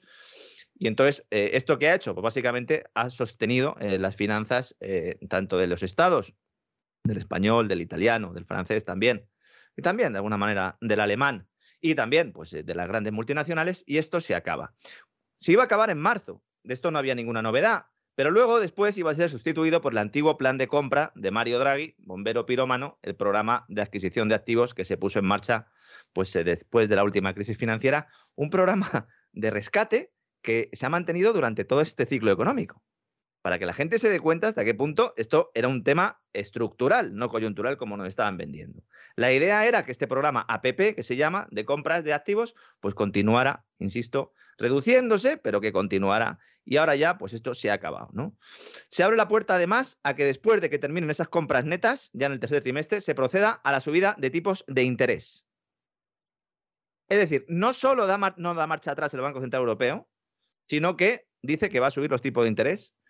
No dice cuándo, evidentemente, pero eh, este año eh, prácticamente seguro, a día de hoy, es lo que está descontando el mercado. Hay cuatro reuniones en el, entre el tercer y el cuarto trimestre del Banco, del Banco Central Europeo, el Consejo de Gobierno. Y ellos dicen, voy a leerlo textual porque es la nota, el comunicado del Banco Central que me consta que ha sido revisado y modificado a última hora. Esto ya para introducir aún más incertidumbre, ¿no? Dice, cualquier ajuste en los tipos de referencia tendrá lugar algún tiempo después del final de las compras netas de deuda y será gradual. ¿Cuánto es algún tiempo después? Sí. ¿Es una, ¿Es una semana? ¿Es un mes? ¿Es una reunión? ¿Hasta la próxima reunión? ¿Son dos reuniones?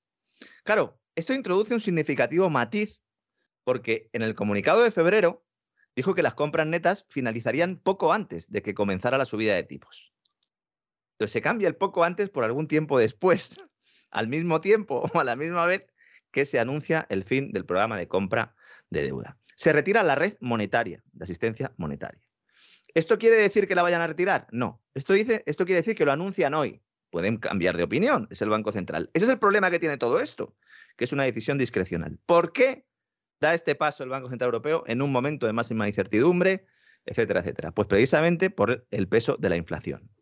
Si el Banco Central Europeo pensara que la inflación eh, pues, va a reducir su espiral alcista, al menos al final de este año, evidentemente no habría hecho el anuncio que ha hecho. En sus previsiones oficiales, dice el Banco Central Europeo que la inflación va a cerrar el año en el 5,1%. Eh, eh, no me río porque es suficientemente grave que un Banco Central mienta, pero ya he estado hablando con personas muy cercanas al Consejo del Gobierno del Banco Central y han puesto esta cifra para luego modificarla al alza. Es decir, ellos ya saben que va a ser más. Y no lo dicen. No, lo dicen. el 5,1% de inflación. Y dicen que el crecimiento en la eurozona va a ser del 3,7%, que es notablemente inferior también a lo que planteaba el Banco Central hace un par de meses, y también me consta que lo van a rebajar los próximos meses. Esta es la situación de partida que va a ir empeorando el crecimiento económico y la inflación aumentando. Insisto, se acabó la fiesta. Los costes de financiación de la deuda van a subir. Las hipotecas van a subir. Estamos a las puertas, lo dije el otro día, de una crisis financiera. Que por supuesto, eh, pues todos culparán a, Rusia. La culpa la tiene Putin. la culpa la tiene Putin.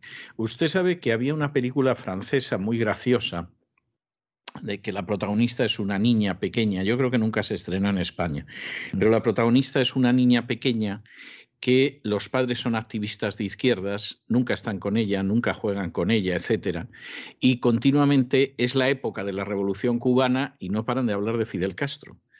Y entonces la niña concibe un odio irracional a Fidel Castro, como si fuera una cubana de Miami, y la película se llama La culpa la tiene Fidel. Porque ya cualquier cosa que le pasa a la niña, la niña inmediatamente llega a la conclusión de que la culpa la tiene que tener Fidel Castro. Bueno, pues, pues aquí hemos llegado a la misma historia. O sea, ahora mismo la culpa la tiene sin ningún género de dudas Putin. Cualquier cosa que pase, le cargamos el muerto a Putin y arreando que es gerundio.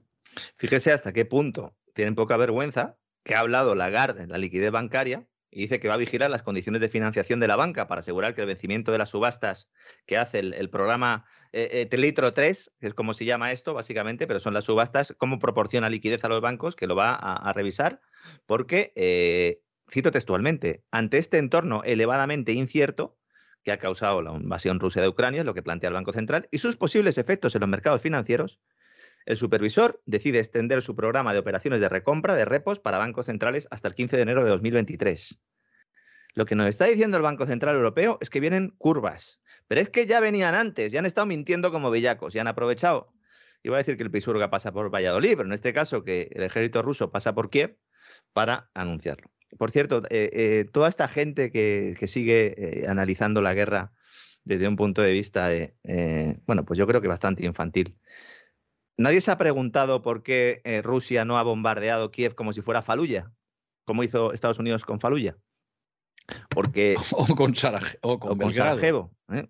Pues porque realmente eh, Rusia tiene un interés notable en que Ucrania no sea destruida. Yo lo siento mucho, pero es que esto es así. Esto es así. Y las negociaciones van por buen camino, nos está diciendo, al máximo nivel entre Estados Unidos y Rusia, olvídense de Ucrania, y el Ministerio de Defensa español, exclusiva, damos esta exclusiva, antes, una semana antes de que empezara la guerra, ya sabía que iba a haber guerra y daba un periodo de tres semanas, con una guerra de guerrillas. Auténtica exclusiva, se comunicó a la OTAN y a finales de enero de este año, ya algunos generales planteaban la posibilidad de eh, iniciar ellos la guerra a través de algún tipo de operación subversiva si Putin no entraba en Ucrania. Lo cual confirma todo lo que hemos estado diciendo aquí en los últimos meses. Información del Ministerio de Defensa. Bien. Por supuesto, no oficial. IPC, Estados Unidos. Don César, la inflación en Estados Unidos se va al 7,9%. 7,9%. Su máximo en 40 años. Siempre digo que es su máximo en 40 años, pero es que en 1982 fue el máximo. Yo no sé si se superará, yo creo que sí. Y al mismo tiempo, bueno, evidentemente esto obliga a la Reserva Federal a subir tipo de interés sí o sí. Jerome Powell ya ha dicho que se van a subir, o que él quiere que se suban un cuarto de punto. Sería necesario subirlos mucho más, pero claro, aquí el problema es el que siempre comentamos, ¿no? Si se suben mucho los tipos, adelantas la recesión. La reunión se va a producir dentro de cinco días, cuatro, entre cuatro y cinco días, porque el Consejo de Gobierno de la Reserva Federal se reúne durante dos días, 14 y 15 de marzo. El 15 de marzo ya tendremos fumata blanca y veremos cuánto suben los tipos de interés y sobre todo los efectos que tiene esto sobre eh, la economía y fundamentalmente sobre la bolsa, que es la que nos indica un poco si es mucho o, es una subida que se queda corta, ¿no? Porque en el momento en el que hay una subida de más de un cuarto de punto, la bolsa sufrirá porque está enganchada a la droga monetaria Eh, Estados Unidos también va a ir retirando poco a poco las compras de activos, lo que pasa es que no sabemos todavía cuándo y sobre todo lo importante en Estados Unidos es cuándo va a reducir su balance, es decir, no solo cuándo mm, detiene la compra de activos, sino cuándo va a empezar a ponerlos en el mercado, a venderlos, porque es un gigantesco hedge fund con un montón de activos que es la deuda de los demás. esto sí que es un reseteo monetario, es un reseteo monetario. Y financiero también que viene aquí gestándose desde hace mucho tiempo, lo hemos explicado ya varias veces, y en el que se encaja el tema del dólar digital. Van encajando rápidamente las piezas del puzzle cuya imagen final expusimos la pasada semana, tanto aquí en La Voz como en cesavidal.tv, y que se ha configurado en un abrir y cerrar de ojos, porque ya estaba preparado, demostrando que la guerra de Ucrania es una excusa para poner en marcha una reestructuración económica, industrial y monetaria que supone el inicio de un nuevo paradigma. Algunos se han dado cuenta de repente, pero ya en España, por lo menos me consta que las altas esferas, esto ya se ha asumido en cuestión de días. El bloqueo a las reservas del Banco Central ruso ha sido solo el primer movimiento para hacer creer a la población que es necesario implantar monedas digitales emitidas por los bancos centrales, por estas instituciones monetarias, que son las que nos han traído hasta esta ratonera financiera global. No estoy hablando de criptodivisas, que precisamente pues, aspiran a ser una alternativa al fraudulento sistema de las nuevas monedas digitales, siempre que se sepan usar y siempre que uno tenga su clave privada y no la tenga un tercero. ¿Qué pasa con estas nuevas monedas digitales? Que son las mismas de siempre, sin respaldo real, emitidas por una autoridad central, controladas por ella, sin anonimato y que son el primer paso para la eliminación del dinero físico, el efectivo. China empezó y el presidente de Estados Unidos, Joe Biden, ha firmado una orden ejecutiva para evaluar e implantar con urgencia una moneda digital estadounidense emitida por la Reserva Federal, un dólar digital, una CBDC, Central Bank Digital Currency, por si alguien quiere buscar información en inglés. En español la verdad es que hay bastante poca. Eh, es una vergüenza lo de los analistas eh, eh, económicos en España, pero bueno, cada, cada cual sabrá lo que hace. Aquí llevamos hablando meses de esto. Y van a llevar la represión financiera a un estrato superior. La orden de Biden pide evaluar los posibles beneficios y riesgos del dólar digital y la infraestructura tecnológica que es necesaria para emitirlo. Esto es un paripé, porque estos elementos llevan tiempo ya siendo estudiados por la Reserva Federal, varios grupos de trabajo, hay informes ya directamente en la página web de la Reserva Federal, es decir, que no hay que ir a ningún garaje a conseguirlo, con la diferencia de que ahora se introduce un nuevo elemento a la hora de justificar la adopción de esta divisa, la seguridad nacional en un plazo de 180 días, la secretaria del Tesoro, Janet Yellen, en consulta con el secretario de Estado, nuestro amigo el señor Blinken, el fiscal general, el Sunsun Corda, el secretario de Comercio, el director de la Oficina de Administración y Presupuesto, el director de Inteligencia, prácticamente todos los jefes de las agencias relevantes, van a presentar un informe sobre el futuro del dinero y los sistemas de pago en Estados Unidos y en el mundo. ¿Mm? Y Biden ha pedido a la Reserva Federal un plan estratégico de implantación para preservar la centralidad del dólar estadounidense en el sistema financiero global. Hegemonía que está en peligro precisamente por las acciones de la OTAN en su ofensiva. Totalmente, totalmente. Mire, yo es que Vamos a ver, cuando yo vi el famoso vídeo de No tendrás nada y serás feliz, donde ya te decía que Estados Unidos deja de ser la primera potencia, es de esto que lo ves y dices, hombre, esto es como lo de las extraterrestres. ¿eh? Puede que sí, puede que no, lo más fácil es que sea que no. Pero con lo que está pasando en las últimas semanas, es que yo no sé si van a tener que esperar al 2030, ¿eh? porque como se carguen el dólar, se acabó el carbón. Sí, sí, sí, sí, efectivamente. Lo que pasa es que a lo mejor el movimiento es que parezca que hay una amenaza, eh, bueno, no, que parezca no, que haya una amenaza contra el dólar generada por la propia OTAN, con el beneplácito, por supuesto, del Pentágono, para así poder introducir ese dólar digital, ese caballo de Troya. Porque lo hemos comentado muchas veces, como en el caso del proyecto por el nuevo siglo americano y el atentado terrorista de las Torres Gemelas, donde se planteaba que hacía falta un Pearl Harbor, en la pandemia, Anthony Fauci, director de los Institutos Nacionales de Salud de Estados Unidos, financiador del laboratorio de Wuhan, y bueno, todos ya nuestros amigos saben su responsabilidad en toda la pandemia covidiana, decía que también hacía falta un evento, ¿no? Un evento para poder impulsar la tecnología de ARN mensajero en las terapias génicas eh, mal llamadas, eh, pues eso, ¿no? Esas sustancias, inoculaciones, ¿no? De las farmacéuticas. Pues bien, en el caso de las monedas digitales de Banca Central también se habla en todos los informes de que es necesario algún tipo de evento Por ejemplo, no lo citan, pero por ejemplo, bloquear las reservas de un banco central de un país soberano, que es justo lo que ha sucedido.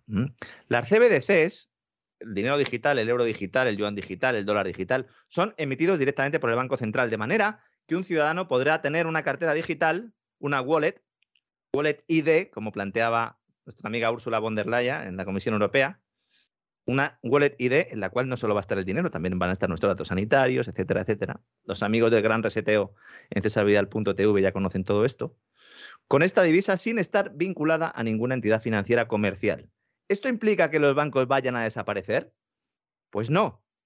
Ojalá, ¿no? Precisamente los bancos centrales y los gobiernos lo que están viendo ahora mismo es qué papel van a tener las entidades financieras en este nuevo modelo. Y eso es lo que está estudiando ahora mismo la Reserva Federal y el Banco Central Europeo. ¿Mm?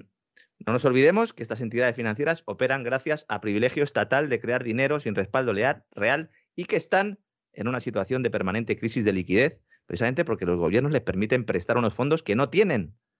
El sistema de dinero-deuda, sistema de reserva fraccionaria. ¿Cómo nos lo van a vender esto? Porque claro, si sale uno en la televisión y suelta el speech que acabo de hacer yo, pues como que la gente dirá, oye, que lo del dólar digital y el euro digital, que no lo termino de ver yo, ¿no? Esto no lo van a vender. Uno, primera razón, seguridad nacional. Occidente debe preservar el dólar, atacar a las criptodivisas porque son la herramienta para escapar a las sanciones de la OTAN y porque al ser anónimas fomentan el fraude fiscal, la financiación del terrorismo y otras actividades ilícitas se mezcla el argumento general, que ya existía antes, con la seguridad nacional. Y luego, en segundo lugar, si los bancos centrales ofrecen depósitos a la población en forma de estas divisas digitales, la provisión de pagos se desvincularía de la provisión de crédito. Y según esta lógica, no habría más crisis bancarias. Eso es lo que nos van a contar. Eso es lo que nos van a vender. ¿Esto que es porque yo soy muy listo? No. Esto es porque me he leído los informes que están en las páginas web de todos los bancos españoles sobre la nueva divisa digital. Eso está ahí, en Internet. Vayan, búsquenlo. Alguno me dice, ponga los enlaces de todo lo que dice. bueno, entonces tendría que estar tres horas haciendo. Eh, les pegamos, ¿no? Si tengo que poner todos los enlaces de lo que digo, ¿no? Lo que no nos dirán es que estas monedas digitales, emitidas por los bancos centrales con autorización estatal, son la mayor amenaza a la propiedad privada. Desde que se abandonó el patrón oro, el dinero ha dejado de ser una institución que evoluciona según los deseos, las necesidades, los intereses de los agentes económicos. Eso es una, eh, eh, una institución evolutiva ¿no? de la sociedad, para ser una herramienta manejada por estados y banca. Eso es relativamente nuevo en la historia. ¿eh? La introducción de las monedas digitales gubernamentales posibilitará dos de las características que traen estas monedas y que suponen el fin de la propiedad privada. Uno, que se pueda programar el dinero. Y dos, el fin del carácter anónimo. Un dinero programable permite conferir características específicas al dinero según su destinatario, el espacio o el tiempo. Por ejemplo, si utilizas energía verde, tu dinero vale un 0,5% más. Si no utilizas energía verde, tu depósito bancario se le aplica un interés negativo del menos 0,5%. O llegando el caso, se podría incluso comprar los comportamientos es decir, usted va a tener un interés del 5% en su cuenta bancaria si compra artículos reciclados. Porque el dinero cambia en función de esas variables definidas por el administrador del sistema. Es decir, deja de ser dinero. Deja, de tener la propiedad de tu bien. Esto en Canadá seguramente ya se lo están oliendo, porque es evidente, ¿no? que lo de Trudeau iba por ahí. ¿no? En, Canadá, sí, efectivamente. En Canadá se lo están oliendo. No paran de gritar los que se lo están oliendo, pero claro, Canadá es Canadá. claro, que si la gente no se entera de lo que pasa en Canadá, imagínese usted de lo que puede pasar en Cataluña. O sea, es que, claro, es que sí, dices, Canadá es Canadá, bueno, ya, ya, pero y la gente no se entera, eh, posiblemente porque es uno de los estados de la Unión en realidad, y es como si dices que está pasando en Nebraska o en Montana. Pero, pero si Canadá, que a fin de cuentas es el Canadá, salvo los que estamos en esto, no se entera nadie, pues imagínese eso de un lugar perdido del mundo como Cataluña. ¿no? Algunos ya hablan de que en Australia, en 2031, tendrán una sociedad sin efectivo. Podrían haber puesto claro, 2030, el 2000, ¿no? el 2031, o sea, el eh, como es que me ha recordado usted cuando ha dicho lo del 2031, me ha recordado una película una comedia muy graciosa que se llamaba Viva Max, que era eh, de un oficial mexicano que decidía llegar a San Antonio en Texas con, con su compañía y tomaba el, el Álamo. ¿Eh? como reivindicación historia de la batalla del Álamo. ¿no?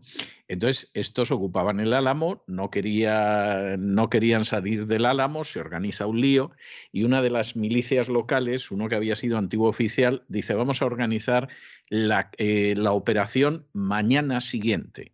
Porque a la mañana siguiente de entrar los echamos, ¿no? Pues esto es igual, o sea, es el año siguiente, porque al año, siguiente, del 2030 entramos en esto. ¿no? La introducción de una moneda digital gubernamental, que es como habría que llamarla, ¿verdad? Significa haber normalizado como sociedad que una élite dicta las normas que regirán el conjunto de la sociedad, asumirlo, no desde un punto de vista legal, sino de gestión del comportamiento humano, a través de herramientas de inteligencia artificial.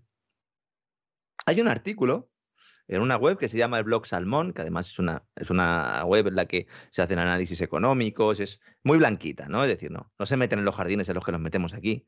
Pero hay un artículo en concreto que explica bien todo esto. Se titula ¿Por qué las monedas digitales públicas son la mayor amenaza a la propiedad privada?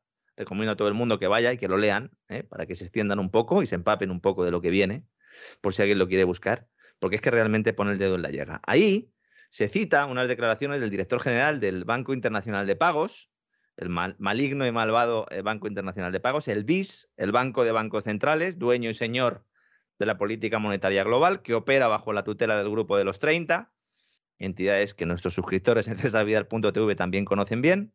¿Y qué dice este tipo? Declaraciones de octubre de 2020. Hace nada. Dice, tendemos a crear una equivalencia con el dinero efectivo, pero hay una enorme diferencia en el tema de las monedas digitales. ¿no? Por ejemplo, nosotros no sabemos quién está utilizando un billete de 100 dólares americanos o 100 pesos mexicanos hoy. Nosotros, se refiere a, los, a, él, al Banco Internacional de Pagos, a los bancos centrales, al sector financiero.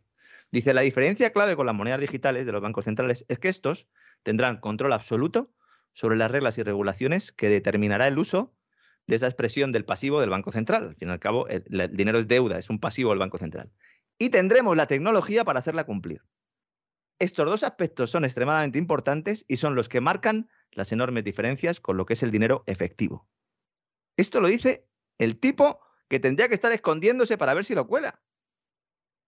¿Mm? El dinero podrá ser expropiado cuando la autoridad lo estime conveniente de forma automática. Las prestaciones sociales, renta básica universal, etcétera, etcétera, serán asignadas y retiradas a través de este sistema. Se aplicarán impuestos sin posibilidad de escapatoria y se perseguirá el ahorro fomentando el consumo, imponiendo intereses negativos en las cuentas corrientes, que irán menguando el dinero si no se gasta. Esto es el sueño húmedo de los neo-keynesianos y es el fin del dinero como tal. Claro, si uno se coge los libros de teoría económica, sobre todo de teoría monetaria, lo que nos dicen todos esos libros es que entonces la sociedad tendrá que buscar una alternativa a este dinero. Y es ahí donde entrarían en juego las criptodivisas. No sabemos si lo van a conseguir. A largo plazo, con la teoría en la mano, no se puede imponer un dinero desde arriba. Ahora, los cadáveres que puede haber por medio, o hasta que se llegue a un sistema más sano, bueno, pues eh, yo creo que es, evidente que, van a estar ahí, ¿no? Nos van a decir que el efectivo se mantendrá. Falso. Es falso. Nos lo van a decir. ¿Y esto cómo enlaza con la guerra de Ucrania? Pues enlaza con ese lanzamiento del yuan digital presentado en los Juegos Olímpicos hace también casas semanas, que ahora tiene un enorme potencial de crecimiento una vez que Estados Unidos y sus socios de la OTAN pues, le han dicho al mundo que tener dólares no es seguro. Es que lo que ha hecho la Casa Blanca y lo que ha hecho eh, Reino Unido, lo que ha hecho la OTAN, es decirle al mundo que tener dólares en reserva no es seguro, don César. Lo cual es un torpedo contra la línea de flotación de este país, ¿eh? se lo digo sinceramente. Y si los productores de hidrocarburos cambian el dólar por el yuan, por el euro, aunque sea a largo plazo, pues el petrodólar muere y con ello la gran herramienta que tiene Estados Unidos para ser potencia mundial, su divisa, ¿no? Pues la divisa es lo que le permite a Estados Unidos endeudarse prácticamente sin límite. Es decir, la deuda de Estados Unidos no importa con respecto al PIB, porque tiene una máquina, una entidad, una institución que se llama Reserva Federal que crea dólares y como todo el mundo quiere dólares, fuera de Estados Unidos también, pues entonces eso es lo que le sostiene, ¿no? Pero si esto cambia, cuidado porque se cae el castillo de naipes. Lo explicamos el sábado pasado en el Gran Reseteo. Esto es un proceso largo, pero estamos ante un cambio de paradigma. Hay varios pequeños países que ya han servido de campo de pruebas de estas monedas digitales de banca central, pero en Ucrania se ha llegado aún más lejos. Al enlazar su uso con las inoculaciones de terapias génicas contra el COVID, las conocidas popularmente como vacunas. Llevo ahí un rato intentando no decirlo, pero al final lo digo. Es que hay algoritmos persiguiéndonos para que ustedes, que están en sus casas, que están en su coche, que están tranquilamente dando un paseo, a lo mejor con el perro, y están escuchándonos a través del teléfono móvil o de cualquier otro dispositivo, no nos escuchen. ¿Mm? Hay un interés notable en que nos dejen de escuchar. Pregúntense por qué. En las redes sociales ha corrido como la pólvora una imagen con un pantallazo de un documento supuestamente emitido por el gobierno de Ucrania, en el que expone un programa piloto para que 40.000 adolescentes usen dinero digital emitido por el Banco Central del país, la grifna digital. ¿Y cuál es la condición que pone el gobierno de Ucrania para poder acceder a este dinero? Tener la pauta completa de inoculación. He investigado el tema. Este documento es real. Está publicado en la web del gobierno de Ucrania. No sé por cuánto tiempo, la verdad. Sí, porque últimamente levantan mucha información sobre Ucrania. ¿eh? Sí, se borran cosas, ¿verdad? Laboratorios, cosas, ¿no? Y tal. Mm. Dice el gobierno de Ucrania, los adolescentes mayores de 14 años que tienen la ciudadanía ucraniana y dos dosis de vacunación contra la COVID-19 han podido unirse al programa desde el 7 de febrero. Y amplían la lista de áreas de negocio en la que se puede utilizar el dinero. Le dan mil grivnas en servicios educativos, actividades para niños, campamentos infantiles, artículos deportivos, papelería, etcétera, etcétera. 75.000 adolescentes han recibido ya, nos dice el gobierno de Ucrania, un ciclo completo de vacunación. Y dice, y más de la mitad de ellos ya han registrado tarjetas Epidrigma, que sería pues, estas tarjetas de dinero digital. Es decir, no es que lo asocie de forma tangencial, es que dice, qué éxito, ¿eh? que ya hay 75.000 adolescentes con el ciclo completo de vacunación y qué éxito que más de la mitad de ellos estén utilizando el dinero digital que solo podrían utilizar si se hubieran puesto las vacunas. Es más, continúa el gobierno de Ucrania. Cito textualmente, la expansión del programa es un paso importante para fomentar la vacunación entre los jóvenes, así como para apoyar las áreas de negocio que más han sufrido las restricciones de la cuarentena. Y esto lo ha dicho el viceministro de Economía de Ucrania comprando a los chavales para que se inoculen unas sustancias que en el mejor de los casos les protegerán durante un mes y que en el peor pues les provocarán efectos irreversibles que tendrán que sufrir el resto de sus vidas. Lo de un mes lo digo porque es que ya ha salido hasta en periódicos españoles, ¿no? A los adolescentes. Yo, desde luego, la, la, forma en que están liberando y ayudando a Ucrania los supuestos amigos es que verdaderamente es para decir, eh, preferiría que vinieran los enemigos. ¿eh? O sea, es, es verdaderamente, verdaderamente para echarse a temblar. ¿eh? 8 millones de ciudadanos están ya beneficiándose de este programa, que es una especie de, una especie de renta básica o de dinero gratis digital para ¿eh? que se empiecen a acostumbrar a usarlo. Y al mismo tiempo el Fondo Monetario Internacional le quiere conceder 1.200 millones de euros a Ucrania. ¿Mm? Según ha dicho el propio Banco Central de Ucrania, instrumento de financiación. Este es un instrumento muy parecido al que bloqueó Biden cuando estaban investigando a su hijo, Hunter. Y dijo, oye, como no dejéis tranquilo al chaval, no, no le la pasta, ¿eh? Sí. Dice, bueno, y el pues Sanot Beach cedió por utilizar las palabras de Biden. ¿eh? O sea, no, yo no utilizo ese eh, vocabulario como hombre temeroso de Dios que soy, pero Biden, que no teme a Dios ni a nada, es, es uno de los términos que más utiliza. Bueno, y pusieron al fiscal, eh, al fiscal en la calle, ¿no? Efectivamente. las cosas se hacen así, ¿no? Bueno, pues dinerito ¿eh? del Banco Central de Ucrania, supongo que para que eh, pues financien este tipo de proyectos el gobierno de Ucrania. Insisto, completamente cierto. También recomiendo a todo el mundo, en esta era de las redes sociales, cuando vean algo que es un pantallazo, es decir, que no hay un enlace, pues no lo difundan sin antes comprobarlo. Y si no lo pueden comprobar, no tienen la capacidad, pues no lo difundan porque a lo mejor están trabajando para los malos. Banco Central Europeo, página web oficial sobre el euro digital. Nos dice Christine Lagarde, nuestro trabajo trata de asegurar que en la era digital ciudadanos y empresas sigan teniendo acceso a la forma más segura del dinero, el dinero del Banco Central. Y una IGA, señora. Y una IGA con una inflación galopante. la forma más segura de tener dinero. Nos dice la señorita Lagarde, o señora, la verdad es que no lo sé. En esta nueva era, un euro digital garantizaría que los ciudadanos de la zona del euro puedan seguir teniendo acceso sin coste alguno a un medio de pago sencillo, universalmente aceptado, fiable y sin riesgo. Qué bonito suena eso, ¿eh? Es que es mentira. Eh, además, por eso digo que suena, no que lo sea. Es tremendo. Sino que ¿eh? efectivamente suena. Es como, es que ahora no tenemos un medio de pago sencillo, universalmente aceptado, que sea relativamente fiable y sin riesgo. Pues eh, no lo tenemos. Precisamente la parte de fiabilidad y de riesgo es el punto negro o los dos puntos negros, precisamente porque es un dinero creado de la nada. Y entonces nos dice un euro digital va a hacer que los pagos diarios fueran rápidos y fáciles. Ahora también son rápidos y fáciles. Y luego, sobre todo, dice, respaldaría la digitalización de la economía europea y fomentaría la innovación de los pagos minoristas.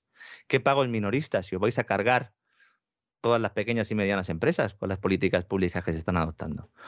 Cuidado, que nos lo van a meter con calzador, que ya está preparado el guiso, que han echado ahí todo el veneno y quieren que nos lo comamos, además, a dos cucharas. Y para terminar, hoy, otra noticia del CNI. Saludo desde aquí a los amigos del CNI, que sé que les gusta mucho este programa. La, verdad es que me causa cierto orgullo, ¿no? Que nos escuchen los señores del CNI, Centro Nacional de Inteligencia. a mí de vez en cuando hasta me citan. Eh... No, de verdad, o sea, a mí ocasionalmente me han llamado, en ocasiones la gente del CNI, yo tengo que decir que, que, la gente del CNI con la que yo he hablado siempre ha sido gente muy correcta, muy educada, no tengo ninguna queja, ¿eh? me ha parecido gente correctísima. Pues ahora mismo el CNI está acelerando contactos con el IBEX para coordinar una respuesta a la ciberguerra rusa. ¿Mm? El Centro Nacional de Inteligencia está. Con el IBEX. Sí, con el IBEX. Por, por, si acaso los hackers rusos asaltan Mercadona o... Eh, bueno, en el caso de Mercadona no porque no está, pero, bueno, sí. Todas las, empresas del IBEX ahora el mismo... Banco de Santander, por ejemplo. Sí, exactamente. De hecho, aparece en la fotografía de la información que dan los amigos del diario El Confidencial, no dan puntadas sin hilo, están Payete, Telefónica y Ana Botín del Santander. Es decir, está claro por dónde va el asunto. Yo... ¿Mm?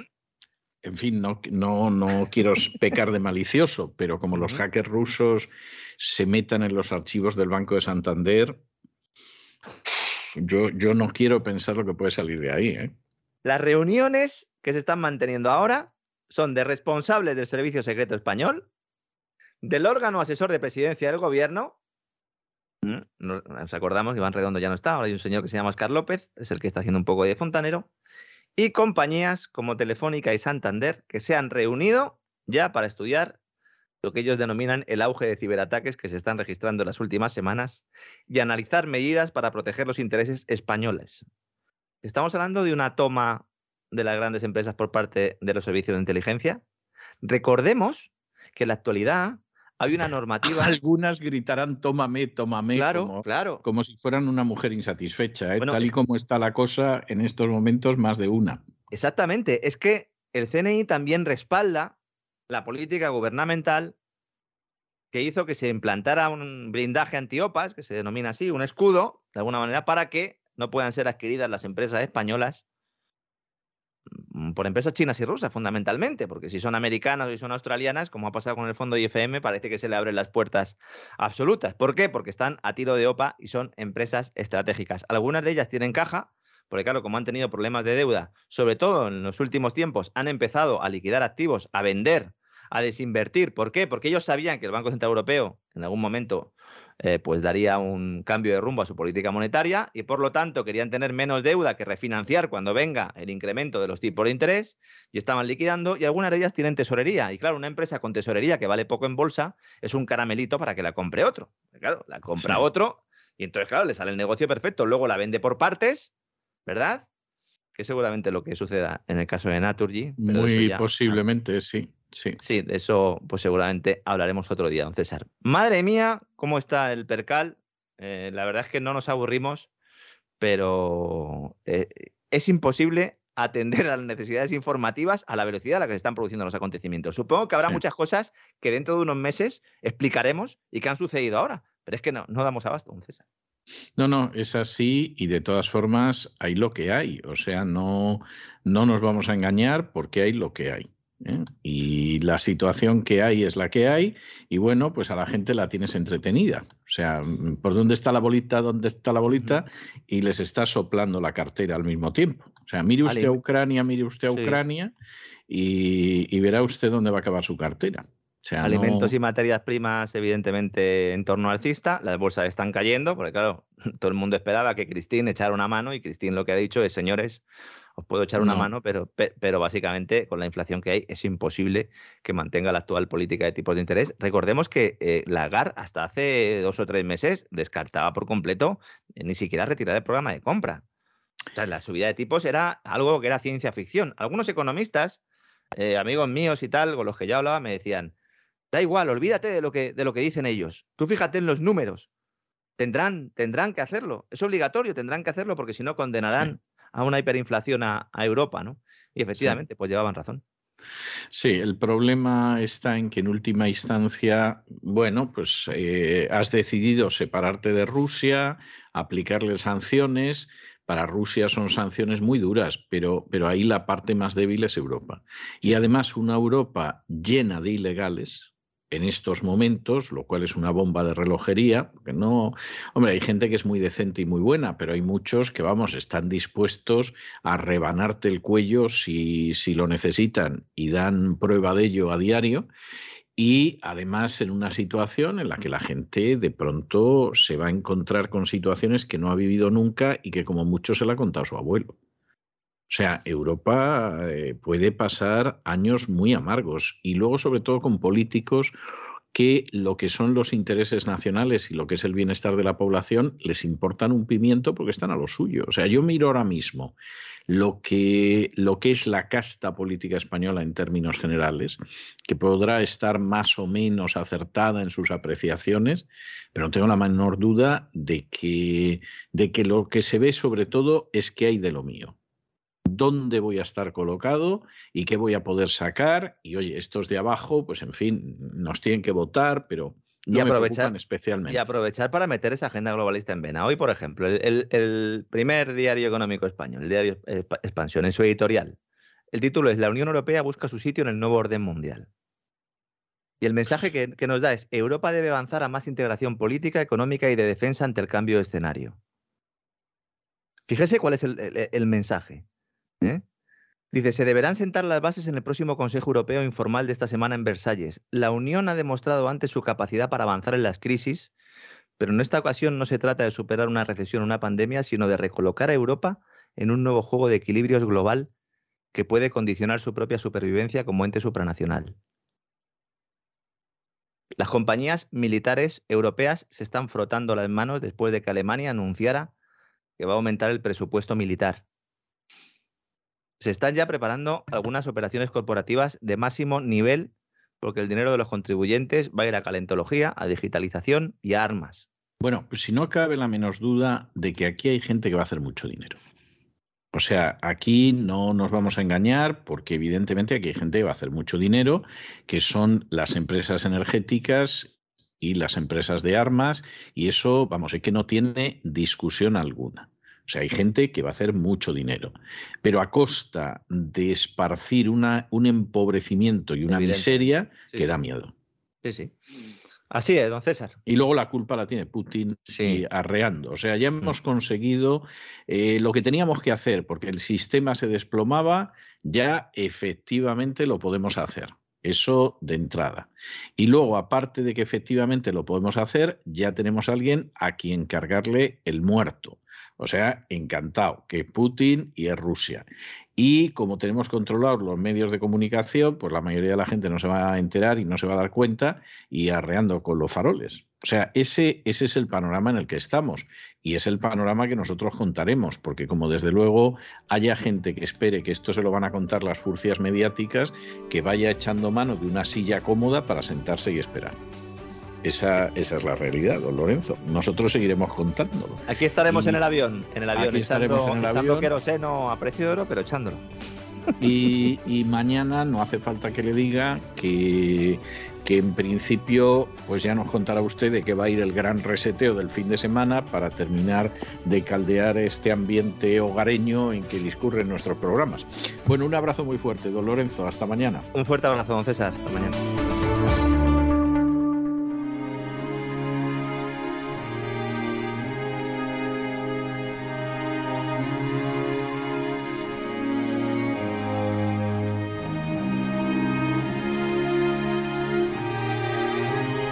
La biblioteca con Sagrario Fernández Prieto. The book of love is long and boring. Y ya estamos de regreso y estamos de regreso para tomarnos un más que necesario respiro de cultura que lo vamos a conseguir pues paseándonos por la biblioteca de Doña Sagrario Fernández Prieto. Doña Sagrario, muy buenas noches. ¿Qué nos trae usted hoy?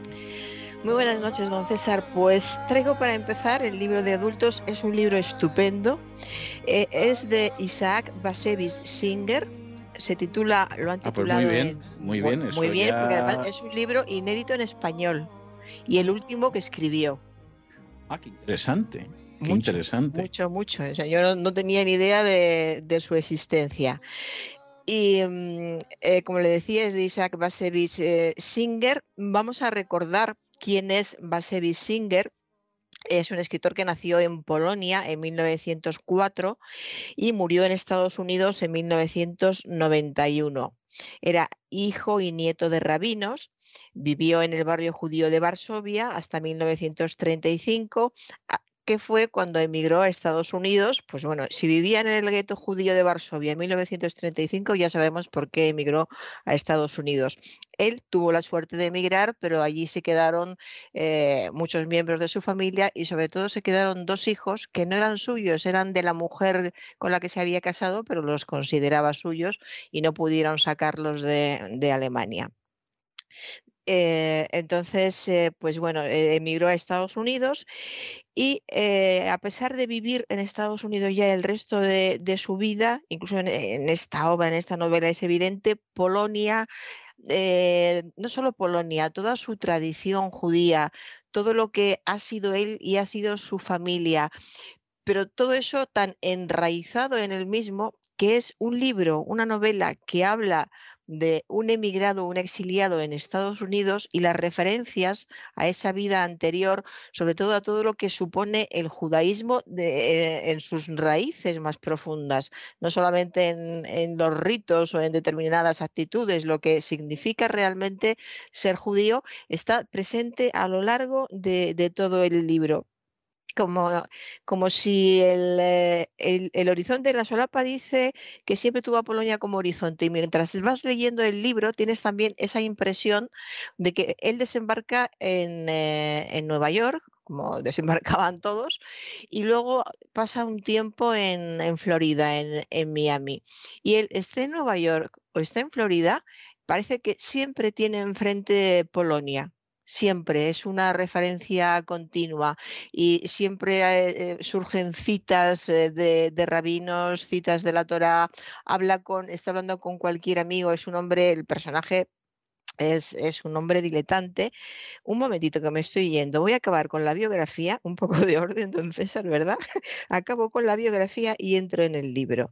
Bueno, pues eh, se fue de, de, Polonia a Estados Unidos eh, en Estados Unidos le dieron el National Book Award que ya es un, es un mérito de 1974, y el Premio Nobel de Literatura en 1978.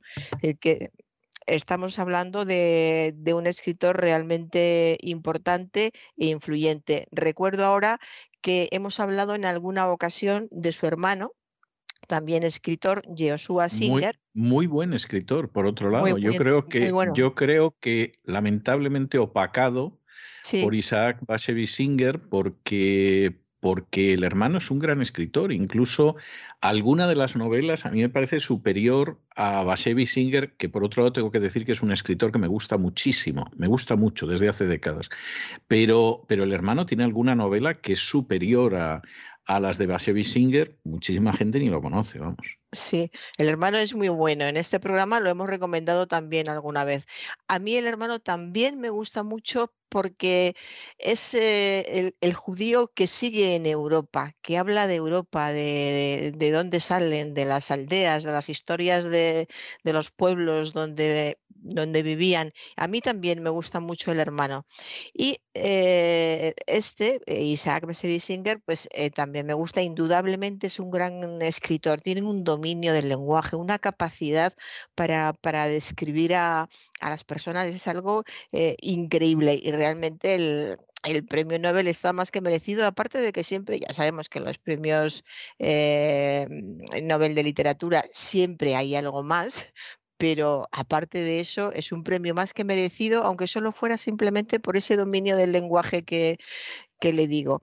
Entonces, como le decía, se marchó a Nueva York. Lo más conocido de este autor es la familia Moscat o Moscat, que tengo dudas de si lo hemos recomendado aquí en, en, el programa. Lo que yo no sé, lo que yo no sé si a lo mejor no lo hemos recomendado, pero no en este programa, sino algunos de los que lo precedieron. O sea, habría, habría que verlo, pero, pero en cualquiera de los casos, a mí no es la obra del que más me gusta. ¿eh? O sea, yo vamos a ver, usted sabe que esto siempre es muy subjetivo, ¿no? Pero a mí me gustan sobre todo sus relatos, me gustan más que sus novelas, aunque las novelas eh, me gustan y, todo lo demás, pero y las he disfrutado, pero a mí me gustan más sus relatos que, sus novelas. Sí.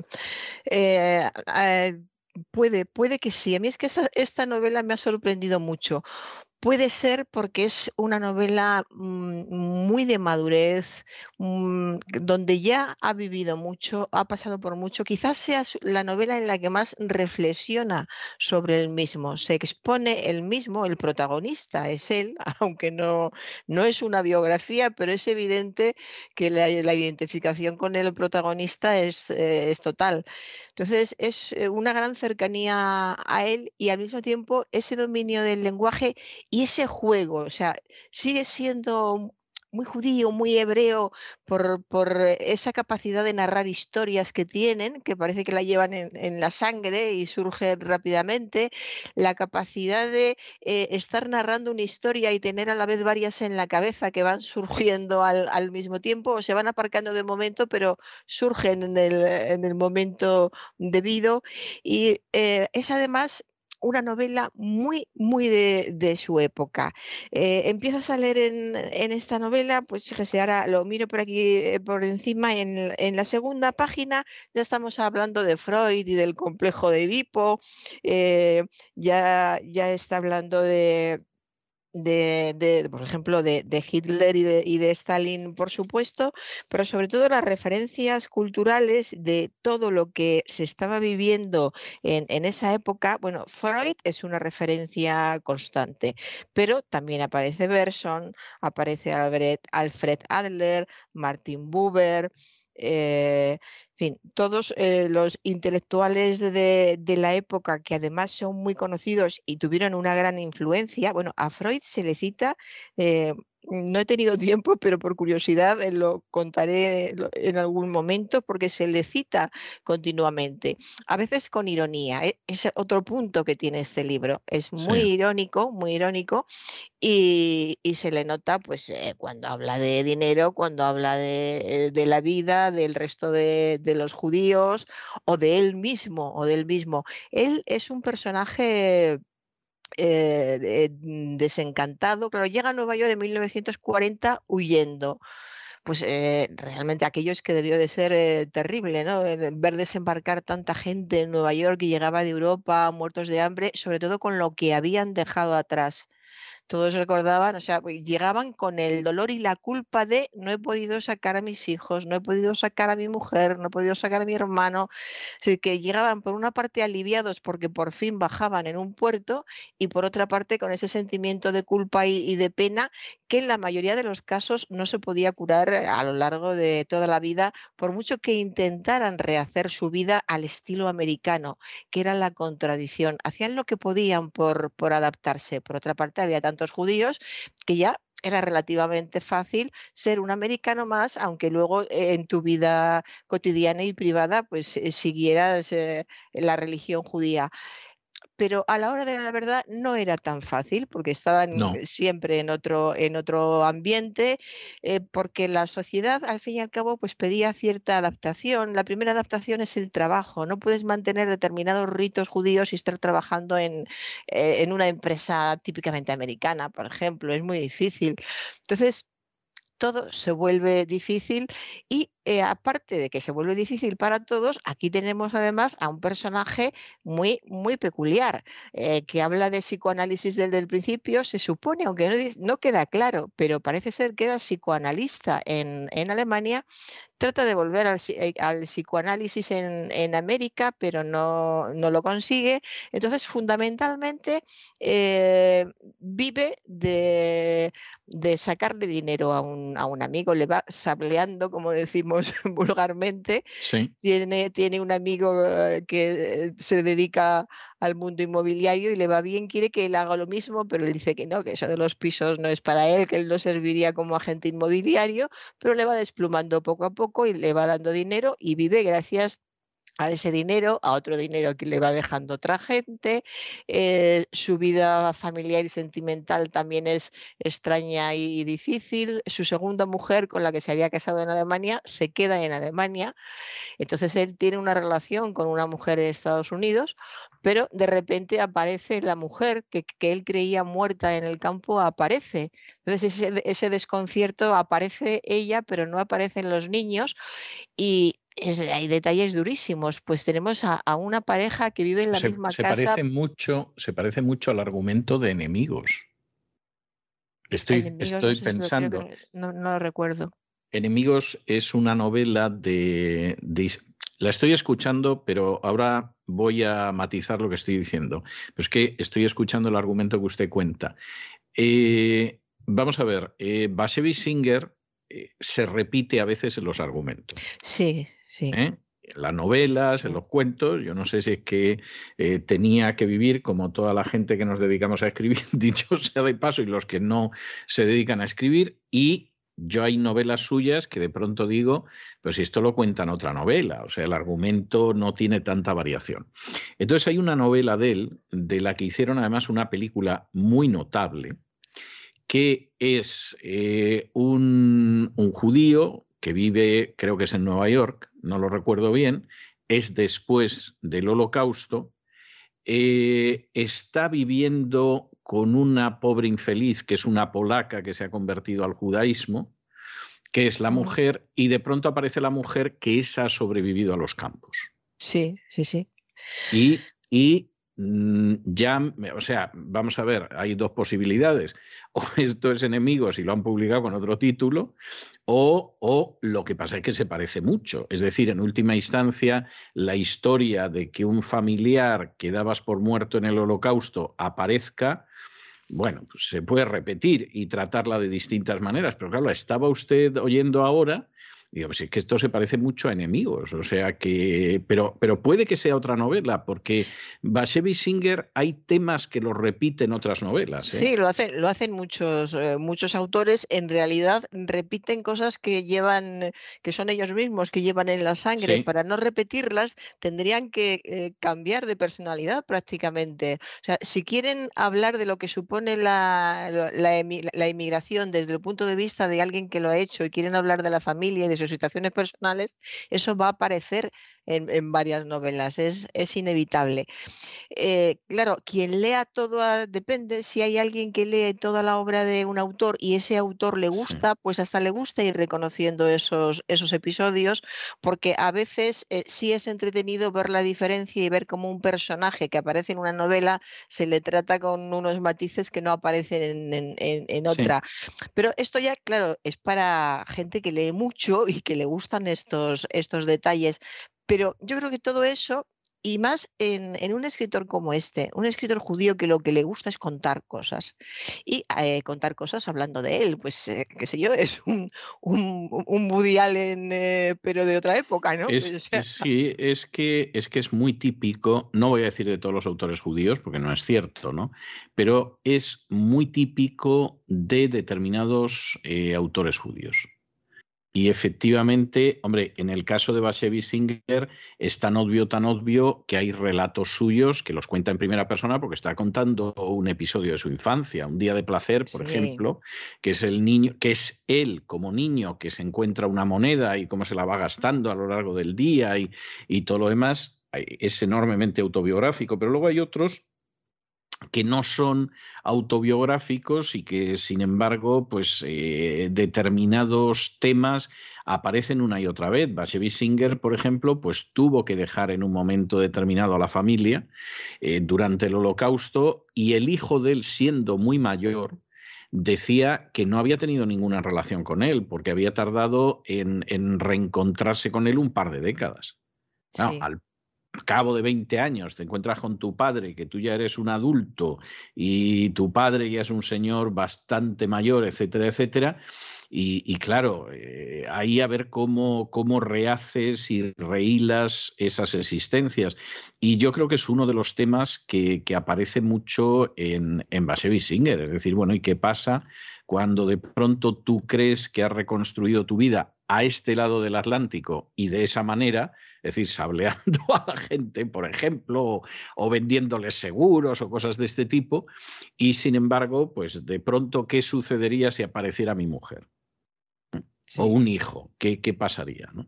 Sí, o sea que hay un momento cuando está desembarcando, porque no, no lo dice al principio, han, han, pasado ya bastantes páginas, que él lo recuerda otra vez, ese momento debe de ser tan sumamente impactante que es raro que un escritor que lo haya vivido, sin ser escritor también, pero se ha repetido en, muchísimos libros, ¿no? El impacto de llegar a Estados Unidos y entrar en el puerto de, Nueva York y la sensación que se tiene. Lo normal es pensar que ahí es un primer momento de, tumulto, de desconcierto, de, ruido. Y es curioso, yo creo que ese, eso es lo que realmente pasa, pero luego cuando pasa el tiempo y se recuerda eso, pues aquí, por ejemplo, hay un momento en que lo recuerda dos veces. Uno es esa sensación, bueno, pues por fin he llegado y he llegado yo solo y ahí se han quedado los otros. Y en otro momento tenemos al protagonista diciendo, ¿es esto América? ¿Es esto el mundo? ¿Y este soy yo? Es decir, también algo muy, muy parecido a lo que han dicho otros autores, otras personas que han vivido esta sensación de pues bueno, por fin esto es América y, soy la misma persona y aquí se acaba todo. Tiene que esperar, es un viaje tan, eh, en esa época era un viaje tan importante, tan largo, significaba tanto, que todos esperaban, pues como como el libro de, eh, eh, del escritor gallego que, recomendé no, hace mucho, de Castelao, ¿no? que se iban a América, a América del Norte o del Sur para, sacar dinero y todos estaban convencidos, ellos y la familia, de que era para volver transformados, cuando la mayoría de ellos ni siquiera volvían. Pues es esa esperanza en que uno va a dar un, un paso tan importante nos, yo nos pasa a todos. Cuando damos un paso muy importante en nuestra vida, nos parece que tenemos que sentirlo, notarlo, vivir un momento, digamos, de transfiguración, de, intensidad. Si estoy haciendo esto, yo ahora tendría que estar emocionada o llorando o nerviosa y no, pues como la vida tiene tantos matices y sobre todo la vida está llena de tanta gente, pues cuando estás bajando de un barco que te va a salvar la vida y además te la va a cambiar por completo, lo que te preguntas es, ¿y esto es Nueva York? ¿Y qué hago yo aquí con, con esta gente? ¿Y por qué no están los que deben estar conmigo? que es, es todo, toda la vida de cualquier persona, todos estamos hechos de, de muchas cosas que además cada una de las cosas tiene matices.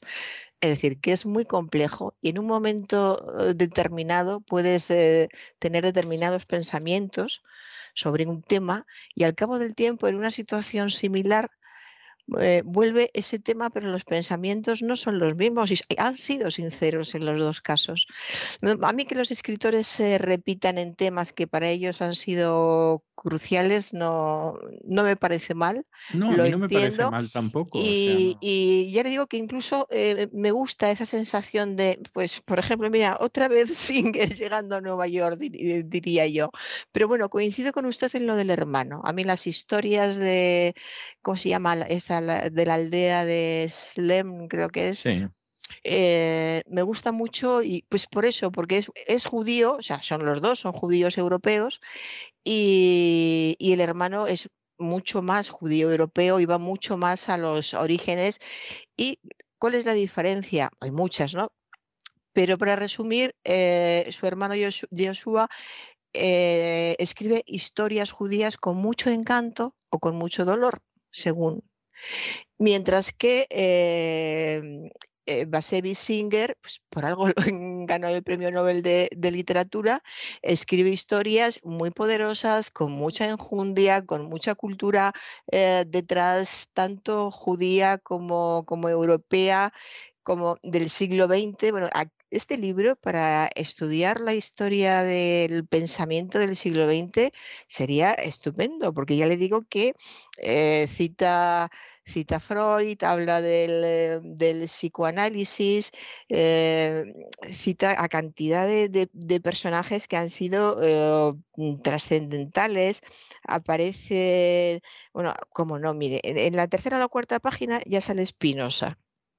Es que es un judío si no nombra Spinoza. Bueno, además él lo ha reconocido en alguno de sus libros mm. que en un momento determinado dejó de creer en Spinoza, pero que tuvo una época de su vida que era un entusiasmo absoluto y estaba convencido de todo lo que había escrito Spinoza y encima además le daba una interpretación mística y que él sentía de pronto como si la respiración de Dios, los propósitos, él fuera la respiración de Dios, los propósitos de Dios, etcétera. O sea, él estaba enamorado de Spinoza y yo creo que le sacó mucho, más pues de lo que había. Eh, Espinosa ya sale con un puntito, no al principio, pero cuando eh, continúa apareciendo ya empieza la ironía, que es uno de los matices más interesantes del libro. Empieza el sentido del humor, al principio habla de Espinosa para quien las emociones eran casi superfluas, una especie de espuma de la creación, pero él, sin embargo, era ante todo un cabalista. Entonces, fíjese cómo van apareciendo cosas. Spinoza, eh, la cábala, eh, Freud, es todo, mm, es un, es una cantidad, hay una cantidad de, de, personajes curiosos, interesantes y ninguno superfluo, porque no es esa sensación que tenemos con estos escritores que son tan ricos, que tienen tantas experiencias, que están muy, muy metidos en, en, una cultura. Eh, otra cosa que no debemos olvidar es su último libro. A lo mejor en el último libro él quería ya, o no quería, eh, simplemente tenía una edad en la que ya salía todo lo que había tenido siempre dentro de él porque era eh, lo, último, no sé si él sabía que era el último, pero de hecho lo fue. Entonces van saliendo todas esas referencias acompañadas de personajes peculiares, que se supone que muchos serán, serán inventados, y de muchas situaciones vitales que son muy fáciles de identificar, porque siempre hay que buscar eh, la universalidad a partir de lo pequeño. Yo creo que eso es muy importante y eso lo hacen muy bien los dos hermanos.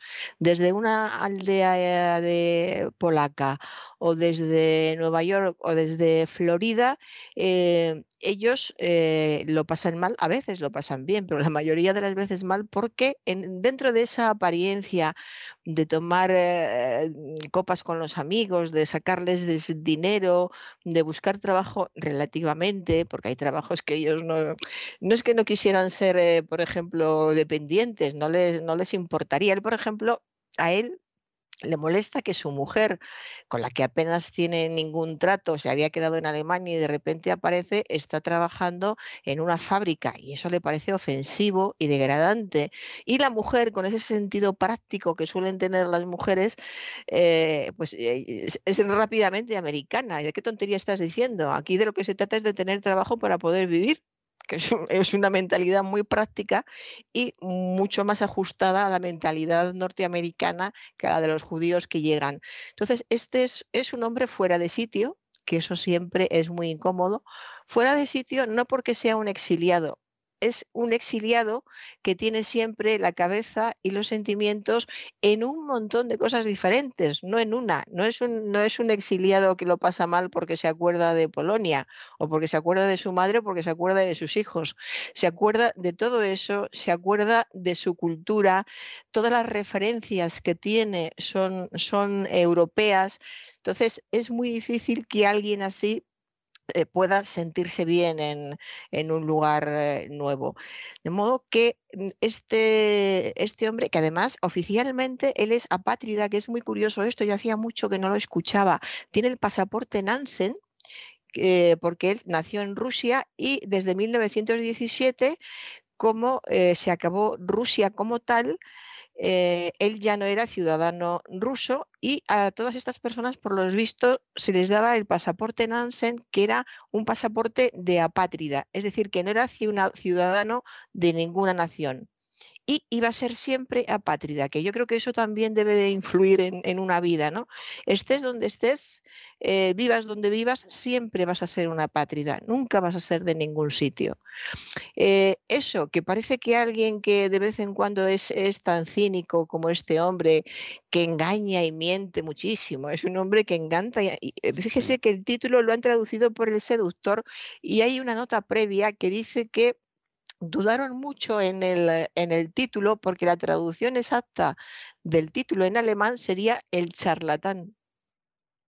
Y el, eh, el charlatán, la verdad es que le, hubiera ido muy bien al, personaje.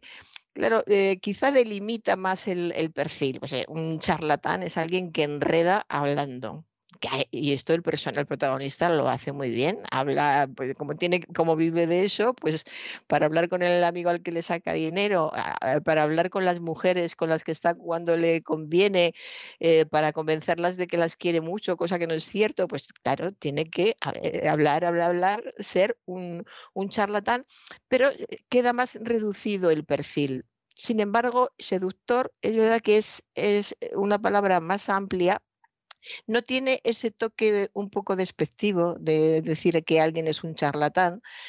Eh, entonces, los seductores son charlatanes también, pero son charlatanes, digamos, con clase, entre comillas, ¿no? Que saben hacerlo bien. Y creo que el, eh, título es, es, adecuado porque este hombre es complejo, como todos los humanos. Hay veces que el, lector puede pensar, pero eh, no puede ser e, este hombre, ¿por, ¿por qué no espabila de una vez? ¿Por qué no hace esto o lo otro? ¿Por qué engaña? ¿Por qué miente? Pero al mismo tiempo él está sufriendo. Entonces, a un personaje que hace cosas mal, esto es la, tradición de la literatura rusa, sin ir más lejos, ¿no? Personajes que son malos, pero que no están contentos siendo malos, no es que lo hagan a propósito, luego se, se atormentan por el mal que han hecho. Entonces, parece muy justo, ¿eh? Sí, sí, por supuesto, pero no podría no ser así. Hay muchos malos que están felices y ni siquiera, eh, eh, ni siquiera se dan cuenta del mal que hacen, ni siquiera se dan cuenta. Pero no es el caso. Y el protagonista de, este libro Hertz, se llama Hertz, que no sé si lo nombraron en algún momento, Hertz Minsker, eh, es un personaje que en el fondo de sí mismo, tras, esa apariencia de hombre simpático, eh, afable, que habla con todo el mundo, que toma copas con todo el mundo, que te saca dinero y solo te das cuenta de, bro, qué cara tiene, se ha ido y me ha sacado tanto dinero, quiere decir que lo ha hecho tan bien, que no puedes, lo hace tan bien que la gente incluso no puede ni enfadarse con él a no ser que seas mujer. Las mujeres sí se enfadan con él a veces porque eh, eso ya es diferente. Con, Está con, una, eh, con otra, engaña. Pero incluso en este aspecto eh, hay intentos en querer ser de, de, otra manera, por ejemplo, el hecho de hacer algo práctico, en una ocasión consigue algo de dinero por un trabajito y va a comprar carne picada para hacer algo. Luego, pues, estas cosas de, los hombres que están en, otro tipo de cosas, pues mete la carne picada en la nevera, se le olvida y no sirve para nada la carne. Pero son detalles que dan muestra de una intención de bondad, porque él vive, vive no tanto como atormentado, no es un perfil de hombre atormentado, pero sí vive angustiado, sí vive con, dentro de él, vive con dificultad, ese descaro que muestra con, la gente, esa extroversión, esa simpatía, eh, le correspondería tener por dentro a alguien pues, que duerme perfectamente por las noches para entendernos, ¿no? Duerme a rienda suelta porque nada le preocupa pero, pero no, es un hombre que además tiene muchísimos datos en su cabeza. El, amigo al que se hablea, que se llama Morris, le admira muchísimo porque dice que es un gran intelectual porque es capaz de hablar de todo. O sea, le habla de, de Chagall, de, lo mismo de, pintura, de, de, arte, de libros, de Freud, de psicoanálisis, y él sabe, sabe de todo. Entonces, fíjese, para, para más detalles, que no sé si esto a lo mejor aparece en otro libro. Él está viviendo en casa de una señora viuda que alquila habitaciones y la señora viuda se dedica a la teosofía y al espiritismo y discute con ella, sí. Sí, discute con ella sobre, sobre estos temas, pues él eh, con su gran carga intelectual y al mismo tiempo con mucha, con mucha ironía, eh, la señora también practica la escritura automática. Son una serie de, de, mm, seres peculiares los, los que le rodean y él va alternando, por ejemplo, cuando habla con esta señora que es la dueña de la casa donde vive, pues es capaz de hablar con ella de estos temas a los que se dedica la señora eh, en serio, poniéndole pegas, haciéndole preguntas y, luego eh, otras veces con muchísima, eh, muchísima ironía, que ya le digo que es uno de los, eh, de los toques fundamentales de, este libro. Y en, momentos determinados, pues por ejemplo, podría, no sé si es, pero podría ser este. Está hablando con la dueña de, su piso, una especie de patrona, ¿no?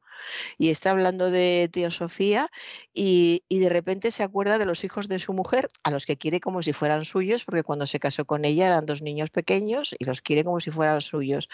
Y está hablando de cualquier cosa y de repente piensa, y fulanito y menganito en el gueto de Varsovia. Entonces, eh, es un hombre con una apariencia de felicidad, de ser un dicharachero, de ser un, bon vivant, como dicen los franceses, que, en el fondo está atormentado.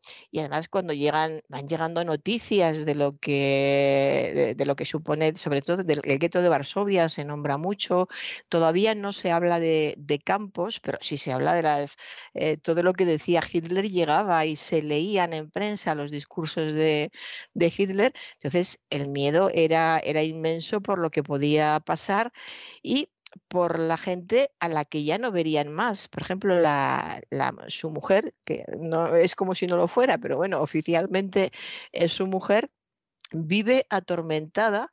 Eh, siempre se pasaba la vida ahorrando penique a penique para poder mandar paquetes a los dos niños que se habían quedado en el gueto. Lo que no se explica en ningún momento, que es raro, por qué pudo salir la madre y no los dos niños.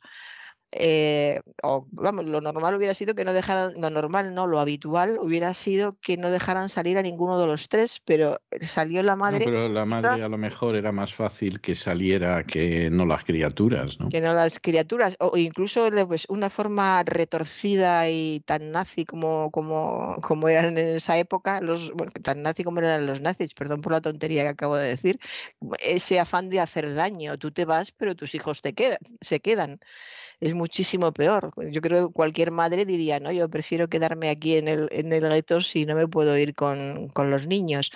En fin, es todo muy, muy difícil y eh, son esas dos caras este libro podría definirse así también como las múltiples, múltiples caras que, tiene la vida. Puedes estar en una conversación muy intelectual hablando de Freud, Jung o Spinoza y al mismo tiempo sientes una amargura enorme en el, en el estómago porque las personas que, quieres están en otra parte donde están sufriendo y no tienen nada que, comer. Eh, y todo esto eh, se nota además muchísimo la tradición oral porque es muy ligero todo. Podría parecer, bueno, esto el libro debe ser muy denso, es muy ligero porque hay muchísimos diálogos. Casi todo se explica dialogando unos con otros. Solo en alguna ocasión el, el protagonista, Hertz, eh, piensa, eh, hace planes sobre lo que va a hacer y salen sus pensamientos, pero muy de vez en cuando. Otras veces es hablando con otros como, como va surgiendo toda, toda esta vida eh, suya. De modo que es un person como personaje es, de, es para recordar. Bueno, al cabo del tiempo recuerdas personajes que te han impactado, pues el Herzmeister o, el exiliado en, en, Nueva York de Basevi Singer eh, estaría en esa, en esa galería porque es, em, es un hombre con muchos matices, que son los personajes que, se quedan. A veces es, eh, es bueno, a veces no lo es. A veces es torpe y a veces no lo es, a veces es muy superficial, pero ya sabemos que en la superficialidad lleva un interés detrás. Esto quizás es lo que está más claro en, él, porque es un seductor, por algo el título está muy bien elegido. Y los seductores son así, embaucan, embaucan a la gente y quizá es la, podría ser otra moraleja del, libro, porque digo moraleja conscientemente de que en esta tradición literaria hablar de moralejas es completamente natural. Yo creo que siempre hay una intención de que sirva para algo todo lo que se está contando, de que quede claro que el vivir de una determinada manera lo único que produce es amargura, es pesimismo y es lo que les pasa eh, especialmente a, a ellos. De modo que es todo es una narrativa muy realista, por, supuesto, eh, al mismo tiempo muy dinámica porque habla mucho de, historia, de la sociedad de, la época y la historia y la sociedad de la época pues era eh, apasionante, interesante, mm, tristemente porque ya sabemos que cuando las épocas son interesantes no son precisamente eh, tranquilas. De modo que todo eso se, se evoca de una forma muy, muy viva y eh, luego él como, como novelista, como escritor, tiene, por supuesto, una cabeza muy bien estructurada, es su obligación ya que escribe, ¿no? Pero eh, no siempre se percibe en los, en los escritores. Está muy clara la trama que él quiere seguir y nunca deja a un lado el mundo interior de los personajes, no solo el suyo, sino también el de, el de su mujer o el de su amante o el de las otras personas que, va conociendo. Entonces van, van saliendo todos, todos estos mundos de esos personajes que también sufren, que también tienen sus eh, debilidades. Hay una necesidad de amor impresionante en todo el libro. Antes o después, en una conversación, porque ya le he dicho que se habla mucho, en una conversación, pues alguien hace una referencia a la necesidad de que una persona en concreto le quiera, porque pues que casi todos están casados con personas que no les quieren, tanto el hombre como, como la mujer o, hijos que les, eh, que les miran mal, em, o padres, la interpretación de, los padres. Aquí sale poco el tema de los padres. En su hermano salía más, en, en los de cuentos de la aldea, por ejemplo, ¿no? Esos padres que mandaban a los hijos a hacer determinadas cosas que eran durísimas y que los hijos no entendían, los padres lo hacían con la mejor voluntad y queda en cuestión si realmente el hacer cosas duras y difíciles es bueno para los hijos o, no. Eh, entonces aquí mm, se percibe esa melancolía de, no poder comprobar si todo lo que se les dio a los hijos, porque hay, muchos, no solamente ellos han venido los adultos y los hijos están allí muchos niños estaban en, eh, en, el gueto de Varsovia y no, no salieron nunca del gueto vivos o, de Alemania vivos, mientras que los padres estaban en, América en una vida nueva, eh, pasándolo mal, pero con todo al alcance. Antes o después fueron saliendo, pues como sale su, su amigo Morris, al que, al que desvalija, se hace agente inmobiliario, se lo dice al principio, hazte agente inmobiliario y te forras. Yo te digo cómo.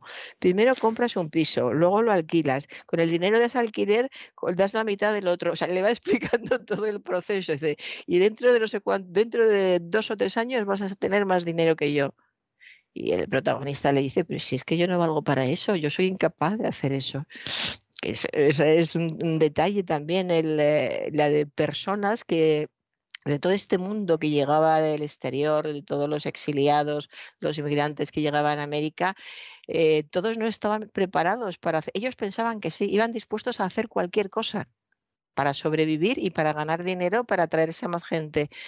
Pero una vez que estaban allí, mm, no es que no quisieran o no estuvieran dispuestos, es que simplemente no sabían, no valían para eso.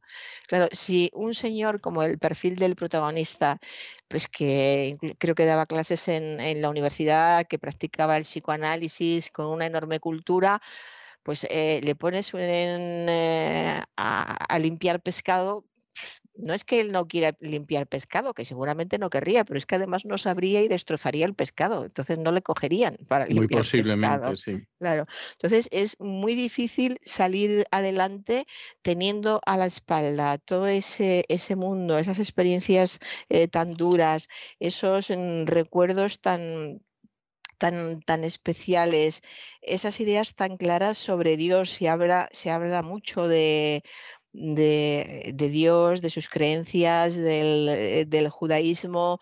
Eh, se citan autores que yo no conozco, pues mire, ahora que le tengo si no a mano le tengo a voz, dice, en su libro había intentado rescatar las enseñanzas de Sabtai Zvi. Sí, es un falso mesías judío del siglo XVII. Pues por ejemplo. Que, por ejemplo, por ejemplo, Bashevis Singer habla de él en bastantes novelas. Hay una de él que es una de sus novelas históricas que es Satán en Goray, que, efectivamente sale cuando Sabbatai Zvi, eh, todos los judíos esperaban que se declarara Mesías se plantó en Constantinopla, supuestamente para abrir el mar y que los judíos pudieran llegar a la tierra prometida y todo lo demás. Claro, cuando llegó a Constantinopla, el sultán no estaba para tonterías, le dio a escoger entre que lo decapitara o que se convirtiera al Islam y se convirtió al Islam. Lo cual fue un golpe, pero verdaderamente un golpe emocional terrible para, para aquella gente. Y es un personaje que aparece mucho en los libros de, de Singer porque es un personaje muy importante para, para lo que es el, eh, el, mundo de los judíos de Polonia, Ucrania, Rusia, etc. De hecho, de la desilusión terrible de, de Sabatai Tsevi surge como reacción el movimiento hasídico. Sí, es del, del hasidismo habla después. Hablará también forzosamente, sí. Forzosamente. Pues eh, fíjese solo un, pequeño fragmento. Eh, escribe después de, citar, habla de las enseñanzas desde, dice que está rescatando las enseñanzas de él, pero no dice cuáles son. Y entonces él empieza a escribir, es un estímulo para que él escriba algo. Y escribe un pequeño fragmento que dice, todo es amado por Dios el Padre Celestial desea que sus hijos disfruten jugando y no le importa cómo. Solo exige que nunca construyan su felicidad sobre la desdicha ajena. Toda la ciencia, toda la sociología, todos los empeños humanos deberían tener como objetivo descubrir los métodos para hacer realidad este principio. Minsker adoptó como lema la cita de Isaías, Aprended a hacer el bien debería desarrollarse una ciencia que enseñara cómo hacer el bien, pero no solo a los demás, sino también a uno mismo. Esta es la reflexión que él hace después de haber leído a, este autor. No dice que lo diga, es su reflexión a raíz de la lectura. Y mm, podría estar más tiempo, pero como no quiero desvelar nada de la trama, de lo que le va pasando, de a qué sitios va y cómo, cómo acaba, vamos a dejarlo aquí porque yo creo que el personaje, el protagonista, ha quedado muy bien dibujado y que es, es lo fundamental. Se podía ver, eh, se titula El seductor, que el seductor es el protagonista y se podía haber titulado con el nombre porque es eh, todo gira alrededor de él. Eh, y, y, como le estaba diciendo, pues termino aquí con, con este libro. Además, que sepa, don César, que nos estamos adelantando. Fíjese qué bien lo hacemos. Ahora soy como, la, como las niñas que dicen, mire, profe, mire, le he traído un libro que no va a estar a la venta hasta dentro de una semana. ¿Qué me dice? Ah, muy bien, pues me parece... la prime, la prime.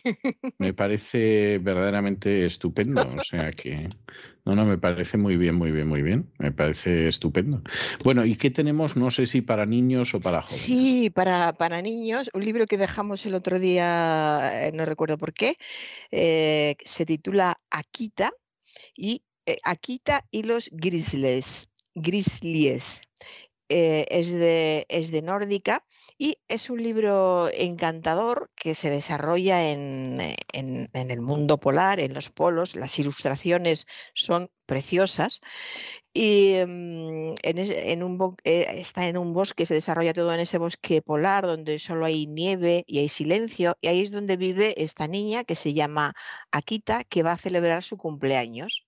Entonces va, empieza a prepararlo todo para celebrar sus siete años, que es lo que va a cumplir, siete añitos, y eh, ¿qué se va a poner? Pues eh, se va a poner un vestido con perlas de hielo. Las crepes van a ser de sirope de, abedul. Eh, todo está preparado al detalle y todo está pues, muy, muy entonado con, con, el espacio físico que, habita la protagonista.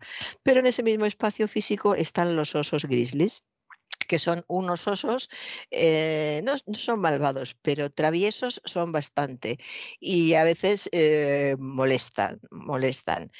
Y son osos que aparecen en, la casa de, de, Akita sin avisar, aparecen otras veces pero molestan menos. Pero si aparecen el día de tu cumpleaños, cuando lo tienes todo bonito y bien preparado y está la mesa bien puesta y los osos pues no son especialmente cuidadosos y son bastante grandes y con que se muevan un poquito lo tiran todo.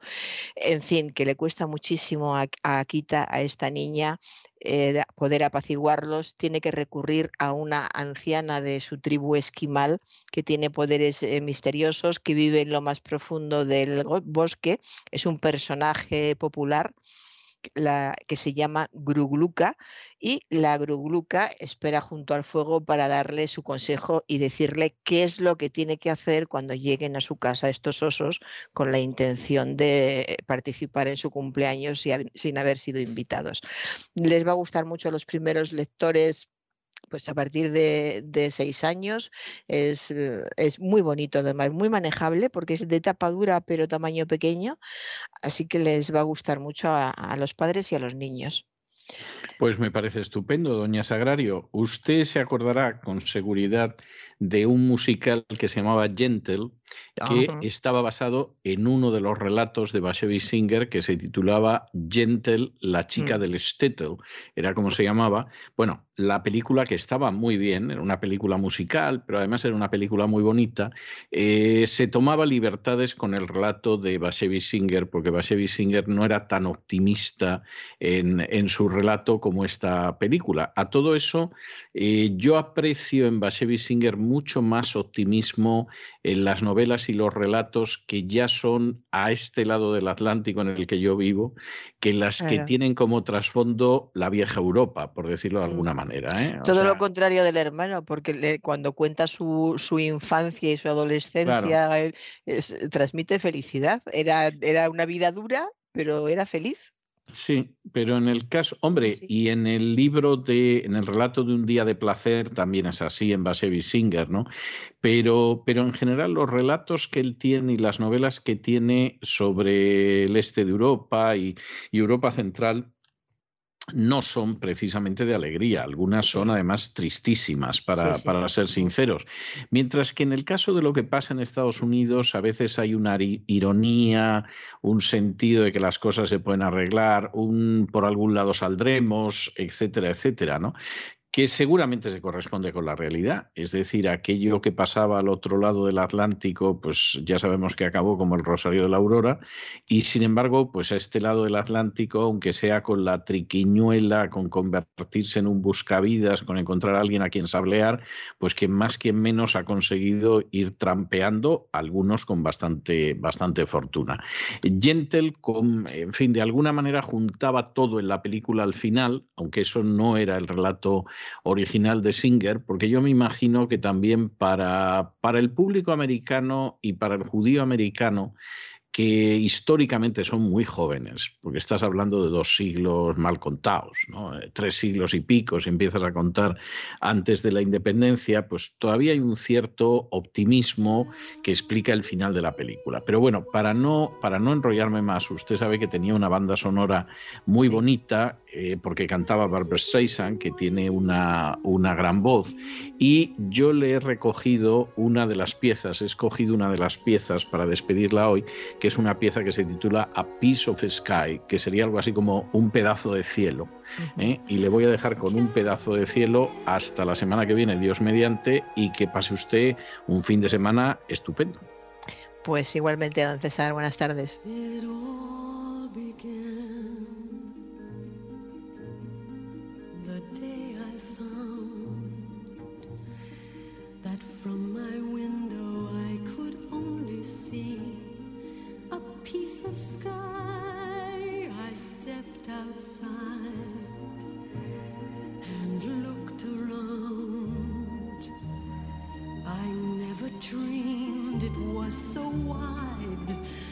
or even half as high. The time had come, Papa, can you hear me? To try my wings, Papa, are you near me? And even though it seemed at any moment I could fall, I felt the most. Papa, can you see me? Amazing things, can you understand me? The things you can't imagine.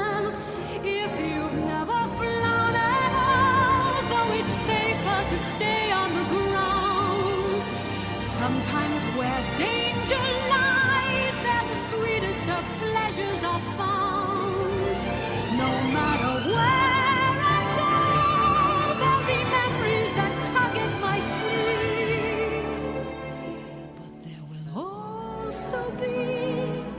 Y con estos compases de la banda sonora de la película Gentle, hemos llegado al final de nuestra singladura de hoy del programa La Voz. Esperamos que se hayan entretenido, que lo hayan pasado bien, que hayan aprendido una o dos cosillas útiles. Y como siempre, los emplazamos para mañana, Dios mediante, y nos despedimos con una despedida sureña. God bless you. Que Dios los bendiga.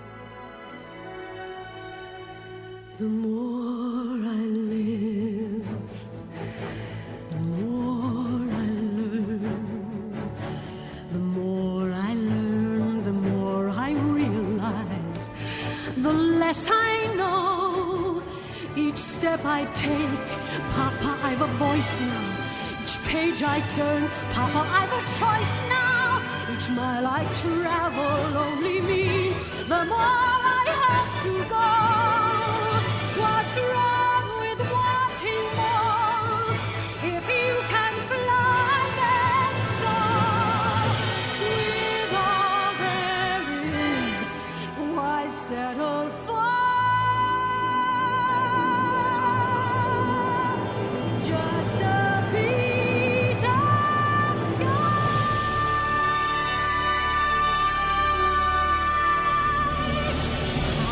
El programa La Voz es una producción de Artorias Incorporated y al amparo del derecho a la libertad de expresión no se hace responsable de las opiniones vertidas en el curso del mismo.